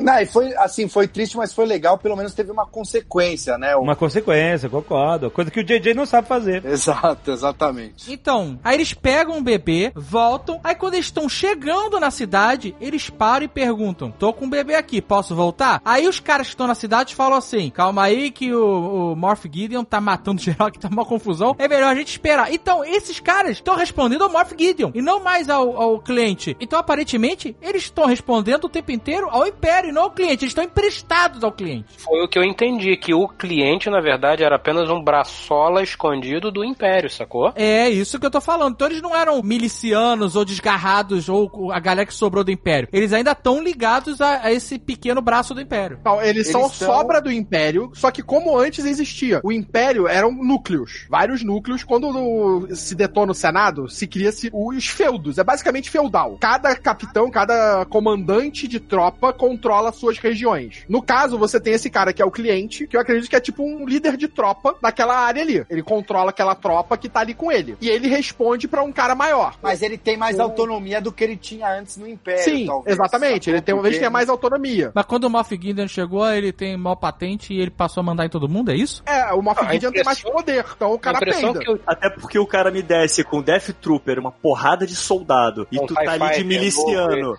É, e tu tá ali de miliciano. Aí o cara chega e fala assim: meu irmão, tu agora tu me obedece, tu vai falar alguma coisa? É, não, essa chegou, boca agora é minha. chegou o Exato, peixe rapaz. grande, né? Chegou, Ah, o Chegou o cara com Death Trooper aí, meu irmão. Tu fica assim, ok, ok, sim senhor, senhor, baixa a bola. Isso que eu não entendi, porque os Stormtroopers estavam na cidade, os que estão com o Moff Gideon estão todos limpinhos. Inclusive, o veículo que eles chegam de transporte era um veículo que só foi lançado em brinquedo. Eles botaram na série. E- Ah, assim como a TIE Fighter que chega também, né? Não mostrou como o Não, Moff mas a TIE Fighter existia já no filme. Mas não esse modelo, não esse Não, modelo. eu quero agradecer ao John Favreau por ter solucionado o pouso da TIE Fighter. Olha, que vergonha que eu tenho da cena que o JJ mostra que o Kylo Ren chegou lá no planeta lá do, do Palpatine e pousou a TIE Fighter com as com- assim, do jeito que ela é, com as asas de trem de pouso, em pé, com as asas em pé. É assim que ele acha que uma TIE Fighter pousa. Mas ninguém nunca mostrou como ela pousa, né? Então, mas vez. o, o, o John Favreau solucionou. As asas dobram. Simples. Caraca. Bounty hunting is a complicated profession. I have spoken. Qual era o nome do personagem lá do Breaking Bad? Gus Fring. Polo- Gus Fring. O Gus. Eu olhava É. pra ele e falava, caralho, deram uma fantasia pro Poios Hermanos. Ah, não, não, vai. Não, legal. Não, ficava legal. E ele conhecia tava, os caras. não. Ele sabia o nome do Mandalorian. Sabia que era Fermando, né? Eu tava torcendo tanto. Quando ele falou o nome, eu queria que ele tivesse falado Fermando, cara. Eu ia. Ele sabia que a cara Dune é de Alderan. Ela é de Alderan, muito maneiro isso. Tem a parada dele ter sido o cara que invadiu Mandalor. É, sim, sim, sim. Exato, Tomou a parada né? toda, tanto que ele tá com a espada. Só me explicar uma coisa, por que, que ele matou, ele atirou lá, matando o cliente lá, que era o cara que achava que tava trabalhando pra ele. mas tava ele- trabalhando, mas. Tava é- trabalhando pra ele, mas ele, né, era descartável. Ele cansou do intermediário, ele cansou do cara, sei lá. Então, mas por que que ele atirou? Ele sabia que o Baby Yoda não tava lá, então, né? Ele sabia. Sim. Sei lá, né? Sim. Então por que que ele falou assim, vocês têm até amanhã pra sair daí? Não faz sentido nenhum. É? Cause of reason. Por quê? Não, ele fala isso antes dos caras pegarem o bebê Yoda. Mas não faz sentido ele dar esse prazo todo. É. Porque, porque ele tem 100 caras lá fora apontando Death Trooper e ele fala até amanhã, vocês têm 5 minutos, meu irmão. É, não, mas, mas, tipo assim, qual é o interesse dele em, em que os caras saiam e não massacrar todo mundo? Se ele quer o Baby Yoda e o Baby Yoda não tá ali. Ainda que seja Star Wars, que existe um limite, ainda que seja Disney, que existe um limite, vamos ser franco, naquela situação ali, se ainda fosse no, no primeiro, no quarto episódio, talvez, como é que ia ser? Gente, olha só, eu vou entrar e vou atirar na perna de todo mundo. E alguém vai me dizer. É simples assim. Eu arrasto vocês pra fora ou vocês saem e falam. Mas dizer o quê? Falar o quê? Ué, onde está o Baby Yoda? Podemos lembrar de Titio Beru e Titia whatever que viraram um esqueleto no meio de Tatooine? Que porra é essa? Um dia inteiro? Não, mas então, eu só queria entender isso. Tipo, ele sabia que o Baby Yoda não estava lá, mas ele não sabia onde ele estava, é isso? Sim. Eu Entendi certo? Então, Talvez. até, o momen- até esse momento. Me momento deem o bebê fala- Yoda. Se tá com você ou se tá com alguém aqui fora, foda-se. Me deem o bebê Yoda. Não, ele sabia que ele não estava lá, senão não ia sair atirando pra todo, matar todo mundo. Não, mas eu acho que ele matou, ele atirou no meio do peito do cliente lá. Acho que eles estavam mirando no cara. O cara tava na janela janela ali, sei lá. Mas por que que ele matou o cliente? É, os tiros foram precisos só nos soldados e no cara, não neles, entendeu? Então, essa parada é muito maluca, porque ele chega e ele mata o cara, mata o cliente, né, o que, que é um subordinado dele, mata os, os Stormtroopers que estão lá dentro, que estão sob o comando dele, no final das contas, porque Uhum. todos os outros que estavam lá de fora aceitaram o comando dele imediatamente. E aí, em vez de simplesmente passar o rodo nos caras e achar o Baby Yoda, ele fica, ele dá esse tempo. É incoerente, sabe? É muito incoerente a ação do cara. Ele mata os caras em um segundo, depois dá um dia pros caras, É, não pra quem sobrou. Quando ele dá o prazo, ele não sabe que os bikers estão indo pegar o bebê Yoda. É, eles não entenderam que o Baby Yoda não tá lá. Eles acharam que o Baby Yoda tava lá. Mais incoerente ainda. Não, e aí ele saía atirando? É, tanto que o cara, antes de morrer, ele fala, não, tá aqui. Ah, Ele tem sabia certeza? que Tenho. o- Aí ele vai e começa a tiroteio. É, ele Não, sabia eu- que o bebê Yoda não... não- tava com eles ali dentro, que eles Será não que tinham sabia? levado ele. Eu acho que ele sabe disso momentos depois, porque ele tava monitorando o que tava acontecendo ali dentro. O que dá a entender que como ele queria o Baby Yoda vivo, ele não queria entrar num embate ali com os caras Mas pra não então, são correr o risco de quatro. perder o alvo, né? São quatro ou cinco contra 150 Stormtroopers. Não, mas Dá? tudo bem. Então, mas olha só, ele já entrou em embate. Ele entrou metralhando, matou os caras. Pois é, amigo, dá. É, é. Entendeu? O embate já rolou. Se ele tinha algum medo de matar o Baby Yoda, ele não teria metralhado a parada, sacou? Porque o que eu entendi desses caras, os Scout Troopers aí, os caras da bike, eles ainda não estavam respondendo pro Gideon. Pra mim, eles estavam respondendo pro cliente, aí depois eles chegam lá e descobrem, puto, o cliente morreu. É, eles não sabiam, é. É, que ele fala, E aí? o cara tá Que- maluco ali matando todo mundo. É, ele matou tipo, o os que, que caras a lá gente dentro. faz? A gente respondia pro cara, agora tem que responder pra esse outro, eles ficaram na dúvida e não E aí eles falam, o que fazer. e aí, já sabe o que fazer? Não, espera um pouco aí que tá resolvendo aqui. O cara que Exato. tentou falar com o Moff Gideon aqui acabou de morrer. Então a gente tá Exato. segurando aqui pra ir falar com ele. Exato, acho que os caras estavam com medo, né? Isso eu achei bem maneiro, isso eu achei maneiro. Bounty hunting is a complicated profession. I have spoken. Episódio 8, Redemption, a redenção. Esse episódio ele abre, eu acho que com a melhor cena quase toda a série. A melhor, a melhor cena da temporada foram os Stormtroopers, os Bike Troopers conversando. E você sabe que são dois atores do Saturday Night Live, né? O Jason Sudeikis e o Adam Pyle. É, pois é. E Né? eles ficam dando soco na cabeça do Baby Yoda. Isso, é mó vacilo, né, cara? Mas, Marcelo, esses caras me representam muito. Deixa eu ver essa porra aí. Não, não vou deixar, não. Não, cara, esse diálogo foi muito bom. E eles atirando na lata e errando. Eles cara. atirando na lata foi maneiro mesmo. Isso eu realmente gostei. Isso chama fanservice, mas esse foi bom. Esse foi bom, esse foi bom. Deixa eu fazer uma pergunta. Vocês acharam que eles estavam errando porque eles são Stormtroopers isso era piada? É piada? Ou é? sim, era, era piada, mas assim, como o Baby Yoda tava lá, porque lembra no Rogue One? Meio que dá a entender que a força, ela faz os caras errarem os tiros ali, né? Não, gente, não. Não, Não, não, é era possível piada, isso. era piada. Ah, não, não. Não, não, era tô piada. perguntando, não sei, não sei. A força tava protegendo uma latinha, porra. Não, não, É, mas era o. Baby Yoda sacaneando eles, sei lá, entendeu? Não sei. O Baby Yoda tá desmaiado, levou soco na cabeça. Que, aliás, foi um vacilo, foi engraçado, mas foi um vacilo, né? O pá! Caraca, Caralho, não bate no sapinho, malandro. Por que, que eu não posso bater no sapinho? Toma no teu cu. coitado do Baby. Pô, mas foi um puta socão. O é resistente, velho. Tem 50 anos na cara, aguenta um. Porra, moleira, malandro. Manda a moleira do bebê. Caraca, a boleira de 50 anos! Boleira, boleira de 50 anos. Um soca muito, é o outro quando toma dentada no dedo, vai lá e dá mó socão na O cara dá uma cara. porrada. Dá mó socão na bolsa. Pau! Filha da É puta. muito bom. E a cada soco tu ouviu. Não, muito bom. Os Bike Troopers foram muito bons. E aí chega o IG-11 e faz o que Pô, todo mundo tava querendo fazer. O G11 fala assim, ó, Mandalorian de cu é rola. e eu que vou. Meu irmão, vai tomar no cu Mandaloriano, cara. Eu quero a série desse robô. IG-11 usando Aikido, soco, giratronco. Puta que pariu, cara. É muito maneiro esse robô, cara. o. Jones é muito bom mesmo, cara. Ele pega o maluco e explode o cara na, na, na moto. Pá, pá, pá, pá. Caralho, parece um mafioso, mano. O personagem inspirado no Robert De Niro em Bons Companheiros. E o legal é que a gente vê o, o IG-11, a primeira vez que ele aparece no episódio 1, você vê ele atirando, né? Preciso e tudo mais, a coisa de gerar o tronco, os olhos procurarem o alvo, tudo maneiro. E nesse episódio a gente vê ele em ação, assim, contra uma galera sozinho também, todo armado, né? Usando tudo que ele pode, pilotando moto e tudo mais. E a gente nunca teve essa visão do, do robô, porque as poucas vezes que ele apareceu em alguma coisa foi no- no- nos desenhos, servindo só de tiro e coisa e tal, né? Ou no filme do Império Contra-Ataque ele só tá parado, né? Como um dois de pau ali. Então a gente vendo ele em ação mesmo, como todo o corpo dele funciona pra rotacionar o braço, o tronco, virar o olho, sabe? Como ele funciona como uma máquina de combate é perfeito, cara. É muito incrível. E mérito pra toda a equipe de produção, todo mundo, porque eles fizeram isso com um robô que só é assim, desajeitado, e porque ele era justamente pra ficar parado, uma lata feita nos anos 80, só pra aparecer em uma cena ali, parado junto com o Boba Fett. Ele era ridículo, assim como todos os outros Bounty Hunters são ridículos, só pra o Boba Fett ser fodão. O diferentão. Ser o único fodão no meio de um monte de ridículo. E eh, mesmo assim, com essa base toda, eles conseguiram criar todo um. Pra mim é incrível. Esse robô é incrível. É, ele é incrível. Primeiro, não? ele sozinho. Olha só, vamos lembrar aqui. Uns episódios atrás, você precisou de toda a guilda dos Mandalorianos pra lutar com os Bounty Hunters, certo? toda a guilda pro Fermando conseguir fugir. Lembra? Aham. Nesse episódio, este robô sozinho deu pau nos 50 Stormtrooper e Death Trooper em tudo que tivesse na frente, meu irmão. Ainda poupou o Jawa. Popou o Jawa, é verdade. Já tomando O dura. Jawa ficou olhando pro lado pro outro.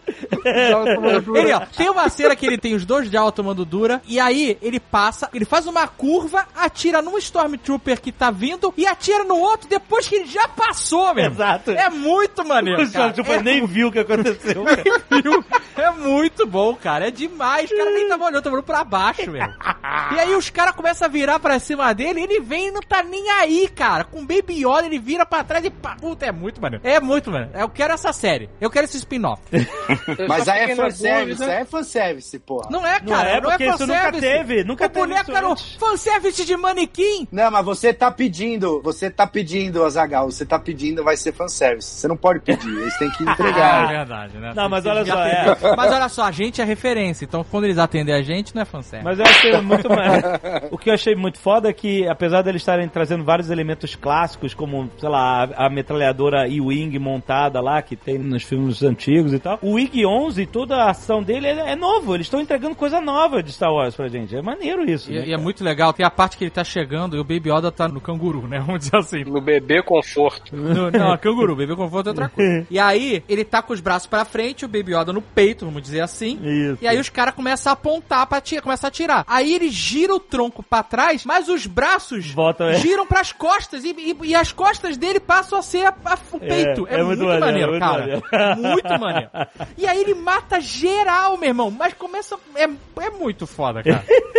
Eu só fiquei na dúvida com uma parada nesse episódio que depois eu fiquei pensando, falei, não, isso deve ser uma loucura da minha cabeça. O I Have Spoken dá um comunicador. O comunicador, no momento que é usado, o Império ouve, né? Os, os bikers ouvem. Sem filtro, sem nego, porra, então achei uma comunicação aqui rebelde. Não, é papum. Vem cá, sério que o I Have Spoken deu um comunicador do Império pro Mandalorian? Ah, não é do Império, é complicador. Porra, mas concorda que ficou estranho? No primeiro momento você olha e fala, peraí. É Ah, canal aberto, canal aberto, Canal cara. Star Wars não tem criptografia. É, cara, pegou transmissão só, os caras estavam na guarda, já estavam esperando entrar alguma coisa ali. É, pode ser. Cara, Canal não tinha- aberto, canal aberto. Os Cara- planos da Estrela da Morte não tinha senha, cara. Não existe criptografia de Star Wars. Já pensou se tivesse uma senha pra você abrir os planos da Estrela da Morte? Senha. Não tinha. não tinha senha. Não é muito, né, bicho? É só senha, gente. É que eu tô pedindo. Dá pra botar isso uma senha, o Império tinha vencido. PDF, mano. Você, você faz o PDF você bota a senha se quiser. Exato, mano. Se tivesse uma senha no arquivo, o Império venceu. Dirigido por Jorge Lucas, né? Bounty hunting is a complicated profession. I have spoken. Aí, nessa sequência de ação que é bem legal, inclusive, Ó, o David tá empolgado, ele tá empolgado. não tô empolgado. Fala mais, fala mais. Eu tô empolgado com, com o IG-11, eu realmente fiquei empolgado. Mas é, na sequência dessa cena de ação, o Mando, o Fermando, ele se sente obrigado a sair e mostrar serviço, né? Aham. E aí eles, numa estratégia maluca, saem pro meio dos caras, dos Stormtroopers, e saem na mão com os caras, né? Saem na porrada com os malucos e, e depois pegam uma montante e metralha todo mundo. É maneira a cena. E a Dina também, com a arma. Ele fazer isso, eu até acho aceitável, porque ele tá ainda com a armadura que consegue tomar tiro. Exato. Segurar tiro, exato. O Apollo fazer isso, eu fiquei, caralho, o que, que esse cara tá fazendo? Pô, mas é o Apolo, pô, o Apolo. É porque a Dina ficou lá, não é? A Dina ficou cover. Ela ficou lá dentro atirando lá de dentro. Ela é a única que não é burra, né? Que ela, é- É, ela sabe é. o que tá fazendo, né? E esse é até maneiro porque, assim, tá tendo um combate ali na, na frente, mas tem um- uma galera que vai tentar invadir o esconderijo deles, né? Eles botam a granada na porta. E é maneiro porque tá tendo um combate na frente. E normalmente quando é sério, filme, né? A maior parte das obras audiovisuais que a gente vê, quando tá tendo um combate, eles ficam olhando só pra aquilo, né? Ninguém É. vai fazer outra coisa. Uhum. E nesse caso é maneiro não, porque eles, eles tentam invadir pela porta lateral, né? Uhum. E aí a Dina, a Dina Carano vai lá e, e- e mata os malucos. E depois ela vai e salva o Mandaloriano ainda. Ainda puxa pra dentro de novo. Eu não, eu não entendi só uma coisa. é Assim, quando chega o Stormtrooper eh, da lança-chamas lá, ó, vermelhinho. Fire Trooper. É, acho que é Flame Trooper. Flame Trooper. Todo mundo para e fica olhando ele chegar. Então, quando chega ele e eles arrebentam a porta, né? Quando o Death Trooper botou a granada na porta e começou a entrar a Stormtrooper, a Dina virou a metralhadora dela e fuzilou todo mundo que tava entrando pela porta. Aí quando o Flame Trooper vem, aí ela, né? Não vou fuzilar. É porque o lança-chamas é a arma mais carismática da guerra. É uma porra que não faz sentido. Só tem um alcance de 40 metros, mas não fica um filho da puta na frente pra ver se está a 40 metros. Essa cena foi só pro Baby Yoda segurar o fogo. A gente viu no filme do Tarantino, pô. É o dragão. É o dragão do Leonardo DiCaprio. Olha, É. a- gente, a, a parada é. Isso aí a gente tem que dar é, a famosa suspensão de descrença. Porque Sim. o cara mandou uma lambida de lançar-chama pela porta, o calor que essa merda faz ia descolar a pele do corpo dos caras. É. Pra é. começar. Só- Só pra mostrar o Baby Yoda. E aí a cena é justamente pra isso, ela pra mostrar que o Baby Yoda é muito mais foda que qualquer outro Jedi.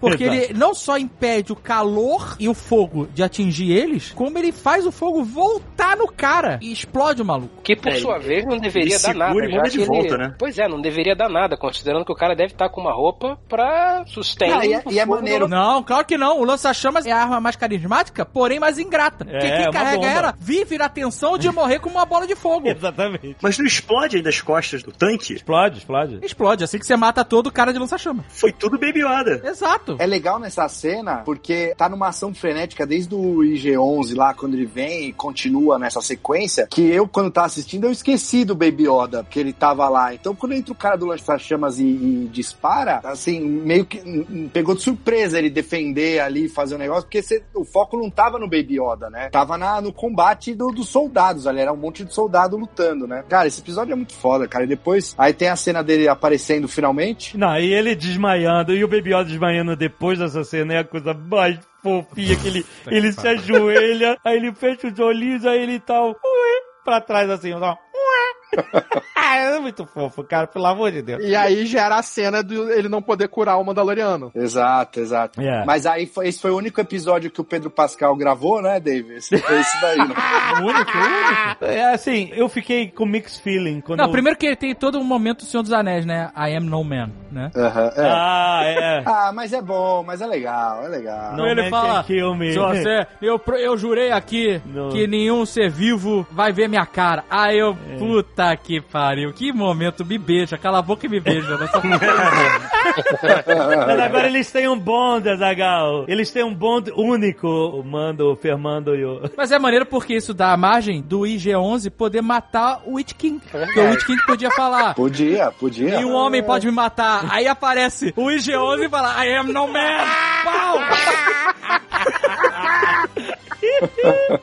Bounty hunting is a complicated profession. I have spoken. Eu não gostei de ter visto a cara do Pedro Eu também, não, eu também. Sabe por quê? Desmistificou o personagem. É exatamente. Não, mas sabe por quê? Porque eu falo assim, ah, no final das contas, essa cena dele ter que curar ele foi só pra mostrar a cara dele. Ele não precisa ter. Ah, Ele podia ficar desacordado e ele carregava ele. Exato, carregou ele, ele, ele tá- dava uma injeção de Bacta nele, qualquer coisa assim. Eu me afeiçoei a tanto a ver ele como esse homem, o cara misterioso, sem ver a cara e tal, e, e entendendo o credo dele, por que, que ele não tira o carro, sabe? Tipo assim, depois, pra que, a gente viu? Não, não foi só pra ver, foi só pra matar a curiosidade, entendeu? Pra mim só serviu de dar nojinho. Porque um cara que usa um capacete 24 horas por dia não podia raspar a cabeça, malandro? Vai tomar no teu cu, porra. Aquele cabelo encebado no olho, bicho. Não, mas ele tira, só não pode as pessoas ver. O cara vive numa sauna, Alexandre. O cara vive numa eterna sauna. Não, mas- Não, ele tira, ele Não tira justifica, pra... Jovem Nerd. Não justifica. Aquele capacete pode ter refrigeração. Não, não tem. Puta, não tinha não, porque o bicho tava pingando. Gente, quem aqui já andou de kart? É, não, você sai Meia hora de lavado. kart, você quer tomar banho, mano. Você sai Meia lavado. hora de kart, você tá nojento. Balaclava. balaclava é lixo, na hora. Você tira a balaclava e joga no lixo. Você quer entrar no chuveiro de roupa. É, cara. Não, um cabelinho ele, ele raspado tira, ali. não, mas ele tira pra comer, ele tira pra tomar banho. Só não pode ver.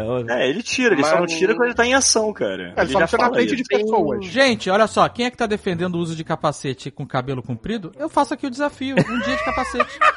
Vamos lá, pode tirar pra comer, tudo mais. Mas quando você não estiver comendo ou tomando banho, você tem que estar com essa merda. Você querer tomar banho a cada cinco minutos. Você fica sentindo o seu hálito o tempo inteiro. Hálito, você comeu cebola? Escovou o dente? Ou não escovou? Se não escovou o dente, é cebola na cara. Não, Até, peraí. até porque uma coisa o que cara quebra. gravou assim, uma cena e vocês queriam que ele raspasse o cabelo, ele não ia fazer isso, cara. Porra, mas é o Eu mínimo jamais. pra justificar. Ô Marcelo, o cara ganhou cachê de oito episódios e gravou cinco minutos. Para o resto ele mandou do WhatsApp. Ele mandava no WhatsApp que já vinha com filtro, cara. Ah, não tô desmerecendo, eu acho ele bom ator. Inclusive, a voz dele é legal e tal. Mas ele trabalhou cinco minutos, cara. De verdade. É porque é o seguinte, a série mostra que ele não tira o capacete quando ele tá perto de nenhum humano, né? Então, quando ele tá na nave sozinho com o bebê, tudo bem, ele tá considerando o bebê uma criança, então ele não vai tirar o elmo na frente de um ser vivo. Até justifica. Mas, porra, outras cenas que mostrasse só ele sozinho, fazendo nada aleatório, ele poderia estar sem o elmo. Então, realmente, tirar o elmo nessa cena pra mostrar o rosto dele, Mas- quebra toda essa mística do personagem, sabe? Mas não Podia tem nenhuma cena realmente- aleatória dele sozinho. Não, não, no Vietnã ele tira o capacete. é. Na vila, ele tira o capacete pra comer, enquanto as crianças estão lá E brincando de fica longe. entendeu? olhando pras crianças. E se uma criança olha rapidinho e vê a cara dele sem capacete? Ele se é esconde. fica? Tem que matar a Ele criança. bate a cabeça. ele... Eu queria que o Mandaloriano fosse que nem o Yogi. Hein? O Yogi. Ah, tira o capacete alguém acha ele muito feio. Ah, Caraca, só o Azaghal tem essa Ia ser muito maneiro, cara. Tira o capacete e só vê a cabeça dele de trás, aqueles fiapinhos da cabeça saindo assim. Espetados. Nossa, Espetado. que terrível. E todo mundo gritando, tipo, "Ah!" tirar o capacete tinha que ser um poder dele, das pessoas, meu Deus do céu, bota de volta! E a gente nunca vê o rosto dele de verdade. É. Isso ia ser maneiro se ele fosse o Yogi. Não, podia revelar no último episódio da série, daí tirava o capacete, era um Gangan. Caralho, eu, eu acho que eu dava um tiro na TV. Sem sacanagem, vai tomar no cu. Mas enfim, eu acho que não fez diferença, sabe? A gente ver a cara do Pedro Pascoal. Preferia não ter visto. Foi pra humanizar o personagem, mostrar ele fragilizado na merda, com cara de desespero, de vou morrer. Tava com a cara de vou morrer foda. É, Né? ele tava, ele Ah, tava. Ele, ele tava com a cara de me ajuda, pelo amor de Deus. Pelo menos ele aprendeu, né? Quando ele lutou com o Montanha, ele tava sem capacete. Agora ele aprendeu e ficou de capacete pra sempre. né? Nossa Porra, Mas não. isso é uma outra parada que eu acho foda. Falando até de John McClane, né? Que é tipo, é um personagem que é o herói, mas é um herói que se fode. Ele toma porrada. É, é- é, é, exatamente. Mas a gente só sabe que ele se fode nesse episódio, nesse momento. Porque até então ele parecia um super-herói. Não, Não, ele toma porrada da Dina Carano. Se foge no episódio 2 contra Mas ele o toma monstro porrada lá. e como. do rinoceronte. Ele apanha do Mudhorn, toma porrada do Jawas. Mas ele toma porrada e age como se nada tivesse acontecido. Meu irmão, quando ele sobe lá na nave dos Jawas e cai, ele cai de um prédio de oito andares, maluco. É. É, pra ele ter ficado tetraplégico. Imagina se aí tivesse aquela câmera da Marvel no Iron Man que mostra ele por dentro. Ele ia estar sempre com essa cara aí. Desespero. Ele é cara de, de. Ai, caralho, né, cara? Ia ser muito porra. Alguém podia fazer isso, cara. Fazer a versão, a série toda, só que com facecam. Esquema do Tony Stark. Porra, cara, isso justi- Olha, Pedro Pascal, João Favor, isso ia justificar a versão diretor. Versão extra, facecam. Eu assistia de novo, sem sacanagem. Mesmo não tendo gostando, eu assistiria a série toda de novo pra ver só o facecam das cenas que ele tá levando porrada de, de Horn, caindo do Jawa. Aí, aí ia ser maneiro pra caralho, cara. Bounty hunting is a complicated profession. I have spoken. Agora, segundo a tradição dessa série ser um grande RPG filmado, ele volta pro shop no último episódio, ganha um emblema e ganha um upgrade, cara. Ah, ele ganha um clã. Ele vira líder de clã. Um clã de dois. Clã de dois. Clã de doido, né? E ganha uma jetpack, ganha um upgrade, cara. Foi muito RPG essa porra toda. Foi. O símbolo dele ser a primeira criatura que ele derrotou junto com a criança também, né? Ah, é? Eu não percebi isso. Fez muito É, isso sentido. é o Mudhorn. Ia ser o símbolo dele no segundo episódio. Ela ia É. fazer o Mudhorn pra ele. Só que ele fala: Não, eu não derrotei o Mudhorn. Ah. Eu tive ajuda, ele fala. Eu tive ajuda, eu não tive honra, fala, eu tive eu não matei é. ele sozinho. Ah, maneiro, maneiro, maneiro. É, mas Ah, foi a primeira criatura que os dois enfrentaram juntos, então depois fez sentido ser um clã de dois, entendeu? Sim, sim, mas por isso, o Mudhorn já tá ligado a ele e ao bebê Yoda desde o segundo episódio. Ele Ah, não é. ganha o Mudhorn lá, e agora, quando ele faz parte desse clã com o Baby Yoda, que foi com ele que matou, Ah, maneiro. vem, o, vem o símbolo. Isso é uma parada importante, tanto que o, o símbolo mor dos Mandalorianos é aquela caveira do mitossauro. É o mitossauro, é. Ah, que é mencionado no primeiro episódio. Que é mencionado no- Mitossauro? É, o, É o nome a da criatura, criatura. lendária que eles montavam. do, do, no, em Mandalore. É legal dessa cena também que serviu pra armeira dar uma surra nos caras, né? Ela lutou, a primeira vez que mostrou ela lutando, que ela luta sozinha ali, faz um. É, lutou de arma branca. É, foi bem louco, cara. Ela dá um porradão que desfacela a- a- o capacete do Stormtrooper, que é muito maneiro. Pá! Eu achei maneiro, bem maneiro, mas os caras que estavam atrás do Baby Yoda mandaram pouca gente. É. Tinha muito mais gente lá de fora. Tudo bem que o IG-11 matou geral, mas Matou mandou geral. só seis? Mas aí era aquilo, eram os seis que estavam naquele ponto. Cadê os Death Trooper? E os Death Trooper? Death Trooper morreram. Os que estavam ali em cima morreram. É, eles Tanto morreram eles vão, cima. ser, eles vão ser esperados por mais 12, que são duas tropas, do lado de fora da, da caverna lá, do Rio de Lava. Caraca, você sabe o que, que me incomodou muito nesse episódio? Foi R2D2 aquele com R2 perna com braço e braço. Nossa, é asqueroso. Asqueroso, É muito né? errado isso, É muito não. eu errado, falei, cara. não, não, por favor, não. Isso Você não. tá errado, tá errado isso. É horrível. É horrível. É, é sexo de paz. Não, é terrível. É um- Foi exatamente. Foi totalmente errado aquilo, cara. Eu não quero ver isso, por favor. Para com isso. Sexo de Sexo paz. de Adorei. Foi é sexo. maravilhoso. Exatamente. Tipo, não, eu não quero. Eu não quero ver, pelo amor de Deus, fecha a porta, porra. Para com isso, não. Eu não te pedi nada. Tira a boca daí.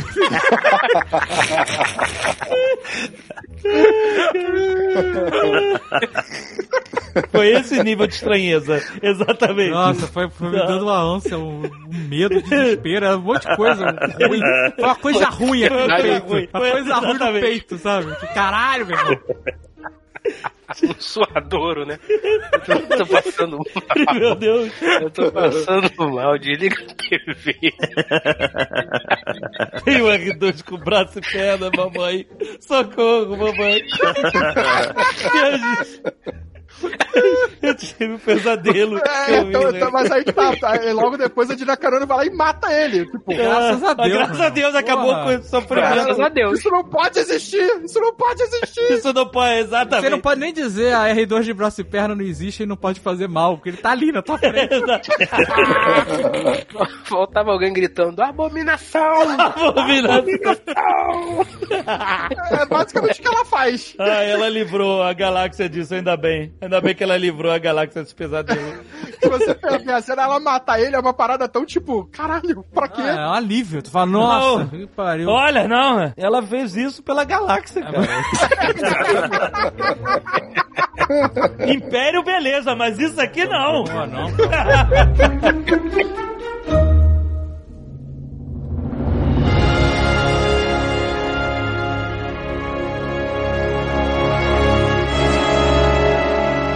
E aí você tem o sacrifício, Ah, o feliz não. sacrifício do IG 11, Pois é, né? Incrível. Não, Não, não, foi maneiro, é, tem que ter consequências as então, coisas, eu, né? eu sei que tem consequência, mas ele não podia ter pego aquela granada que ele carrega no peito e jogado lá fora, simplesmente. Jogado.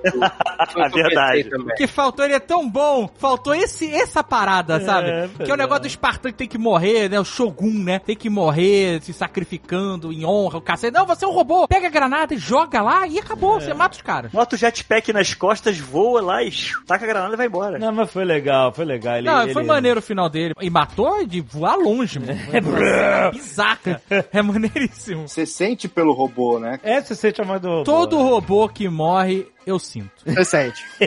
Ó, o- no, no, no... Rogue One Rogue é foda. One. É Exato. No Rogue One a gente sentiu, é. É, é terrível, cara. E aí esse também, o IG-11. Não, menos a do Han Solo, né? Aquela do Han Solo, não, né? Qual do Han Solo? Ah, A ele- Ela não ah, morre, ela não morre, ela vira a nave.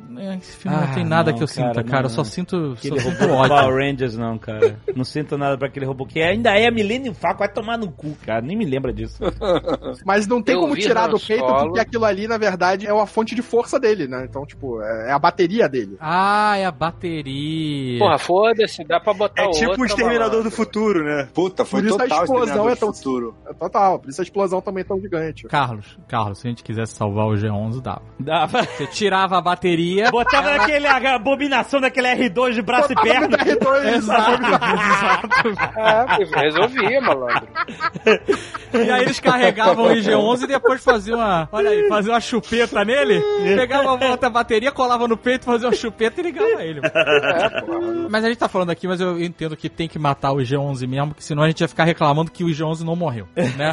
Ele também é, nós também somos chatos pra caralho, que a gente ficou reclamando que o C3PO morreu e não morreu, que o, o, o Chewbacca morreu e não morreu, que todo Exato, morreu. né? Então no final, a gente tá se sentindo mal dele ter morrido justamente porque funcionou, né? Funcionou, isso é verdade. Bounty hunting is a complicated profession. I have spoken. Aí vem o rei da estratégia incompreensível de TIE Fighter atirando no Baby Yoda. Ele não queria o Baby Yoda vivo? Mais uma vez. Eu não entendi. Ele tá num misto de sentimentos. Ele não sabe se mata, se não mata. É, ele não sabe, é, não sabe o que, que ele quer, exato. Então, assim, a cena é maneira, mas eu não entendi bem. É maneira a cena de ação dele decolando e pegando o cara, sabe? Foi bem, foi bem maneiro. Foi... Foi bem Batman, né? Não, Iron Man, né, cara? Iron Man. Não, ele, pô. ele pula, mas ele usa o. Ele dá um jump pra cima com, com o negócio e depois puxa a corda. É bem maneiro Eu isso. queria cara, muito usando- facecam. No momento que ele acorda, puxa ele, a cara de dor do ombro deslocando. Vamos pedir pro Gaveta. O Gaveta faz isso aí. Porra, cara, o ombro, o tranco de uma nave espacial puxando. O braço do cara soltou inteiro, todas as artes, tudo soltou e voltou pro lugar na sequência. Não, foi tudo pro caralho. Não, Quando era, deu a, esse a- tranco, cena seguinte era o, braço indo embora, era o braço indo embora e ele caindo com o jetpack.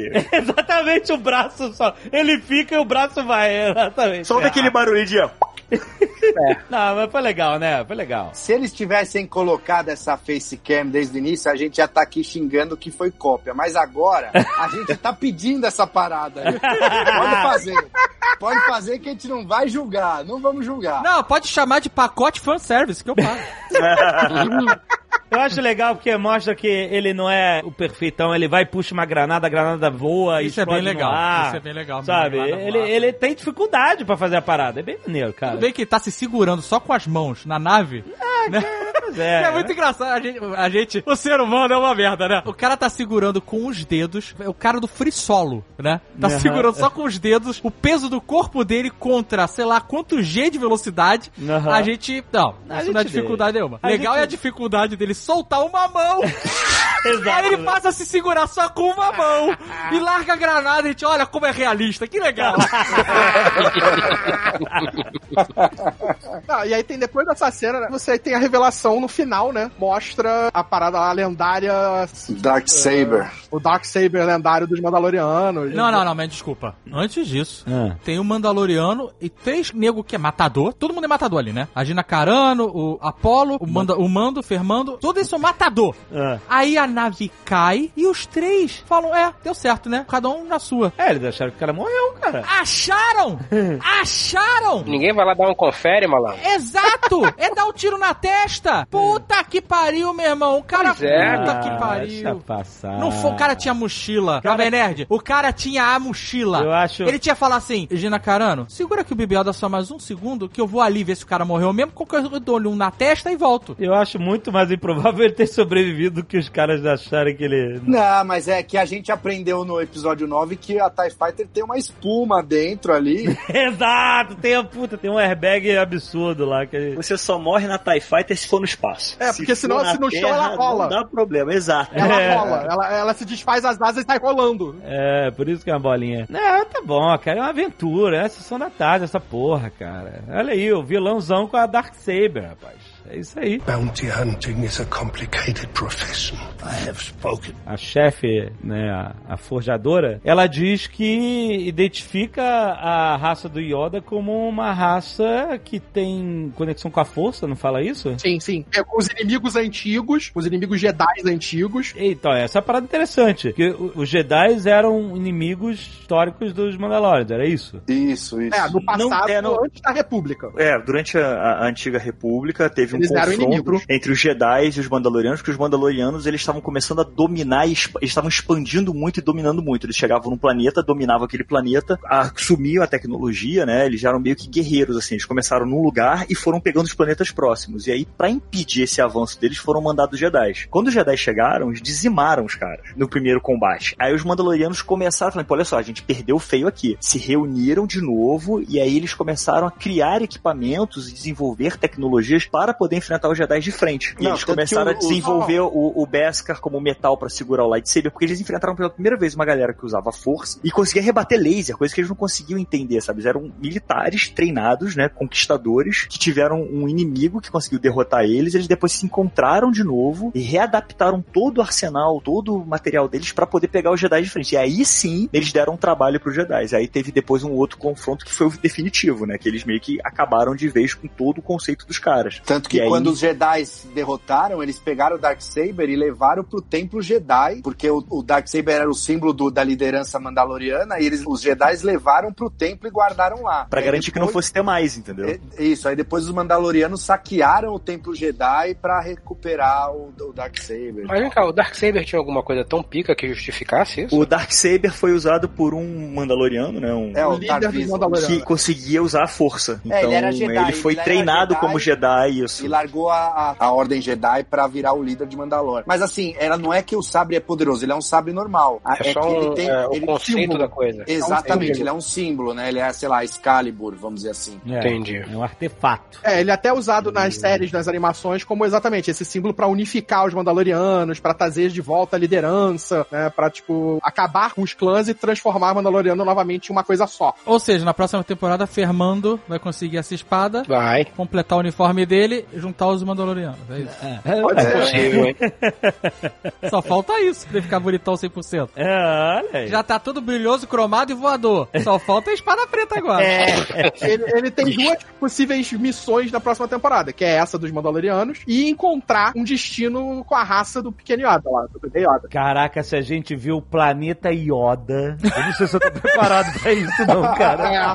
Não sei. E eu Olha, tava lendo uma teoria que eu acho até que é bem plausível e bem interessante, porque, tipo, não devem existir realmente muitos, devem ser muitos poucos, até pelo fato deles terem uma infância muito longa. Não vai ter esse risco de planeta Yoda, porque senão ele não estaria sendo caçado como tá, entendeu? Ele é um espécime raro, é, único. É, senão o cara, em vez de estar preocupado em pegar esse, ia no planeta e pegava lá. É, o que o John Favreau falou que, tipo assim, o Yoda existe no universo, ele já é uma emanação da força, ele já aparece nos outros filmes, ele é um espírito da força. Então não é nenhum tipo de reencarnação do Yoda, não é um Force Yoda user, não é não, nada disso, se ele né? tem é um 50 personagem anos, novo. Ele é contemporâneo do outro Yoda. Eles viveram juntos, né? Eu aceitaria tranquilamente que ele fosse um clone. Acho que ficaria bacana. É bem possível que seja. Mas olha só, não quero se enganar que a próxima temporada vai ser ele fugindo com o Baby Yoda e esse maluco atrás dele. É isso. Não vai ter nada além disso. Não, vai ter outras aventuras. Sim, mas a história é essa. A história continua sendo essa. É, mas ele. Não, mas agora ele tem o quest de achar lá a, Ah, a achar origem, a família e tal. não tem família. Então vai ser esse, vai ser um quest durante Ele a vai pra segunda Dagobah. Vai, vai parar em Dagobah, isso. Vai continuar Nossa, sendo um, lo- um? Lone Wolf in Cub, vai continuar sendo um Lone Wolf in Cub. Ele vai pra Dagobah lá e na toca de Yoda ele vai procurar embaixo da cama, vai ter o sabre do Yoda lá. Caraca, isso sim é uma história, hein? Se ele visita Dagobah e acha o sabrinho do Yoda e a bengalinha, puta É merda. É totalmente possível que o mini lightsaber do Yoda esteja lá. Também É. porque o, o Luke tava guardando o lightsaber rosa gold da Leia. Exato. Então, com certeza. Caraca, eu quero muito. Isso seria um fanservice incrível. Tá lá. O, sabre tá lá. Ele chegar, achar aquela toquinha, e aí ele revira a cama, sei lá, embaixo da cama tá o lightsaber. Nossa, cara, imagina o Baby Yoda de mini lightsaber aí, até eu ia gostar. Aí no final da temporada é o Baby Yoda lutando com o Moff Gideon de espada. Puta merda! Eu acho que a segunda temporada vai focar na origem do personagem. Eu acho que pro conceito dela, da, da forjadora, né, da armeira, é chegar e falar, olha, vai lá e entrega ele pra família dele. O mando é a família dele, não tem família, gente. Agora ele é pai. Ele é pai agora. Não, Mas pera é- aí. Se eles são família na temporada que vem, o Baby Yoda tem que estar com o capacetinho de Mandalorian. Então,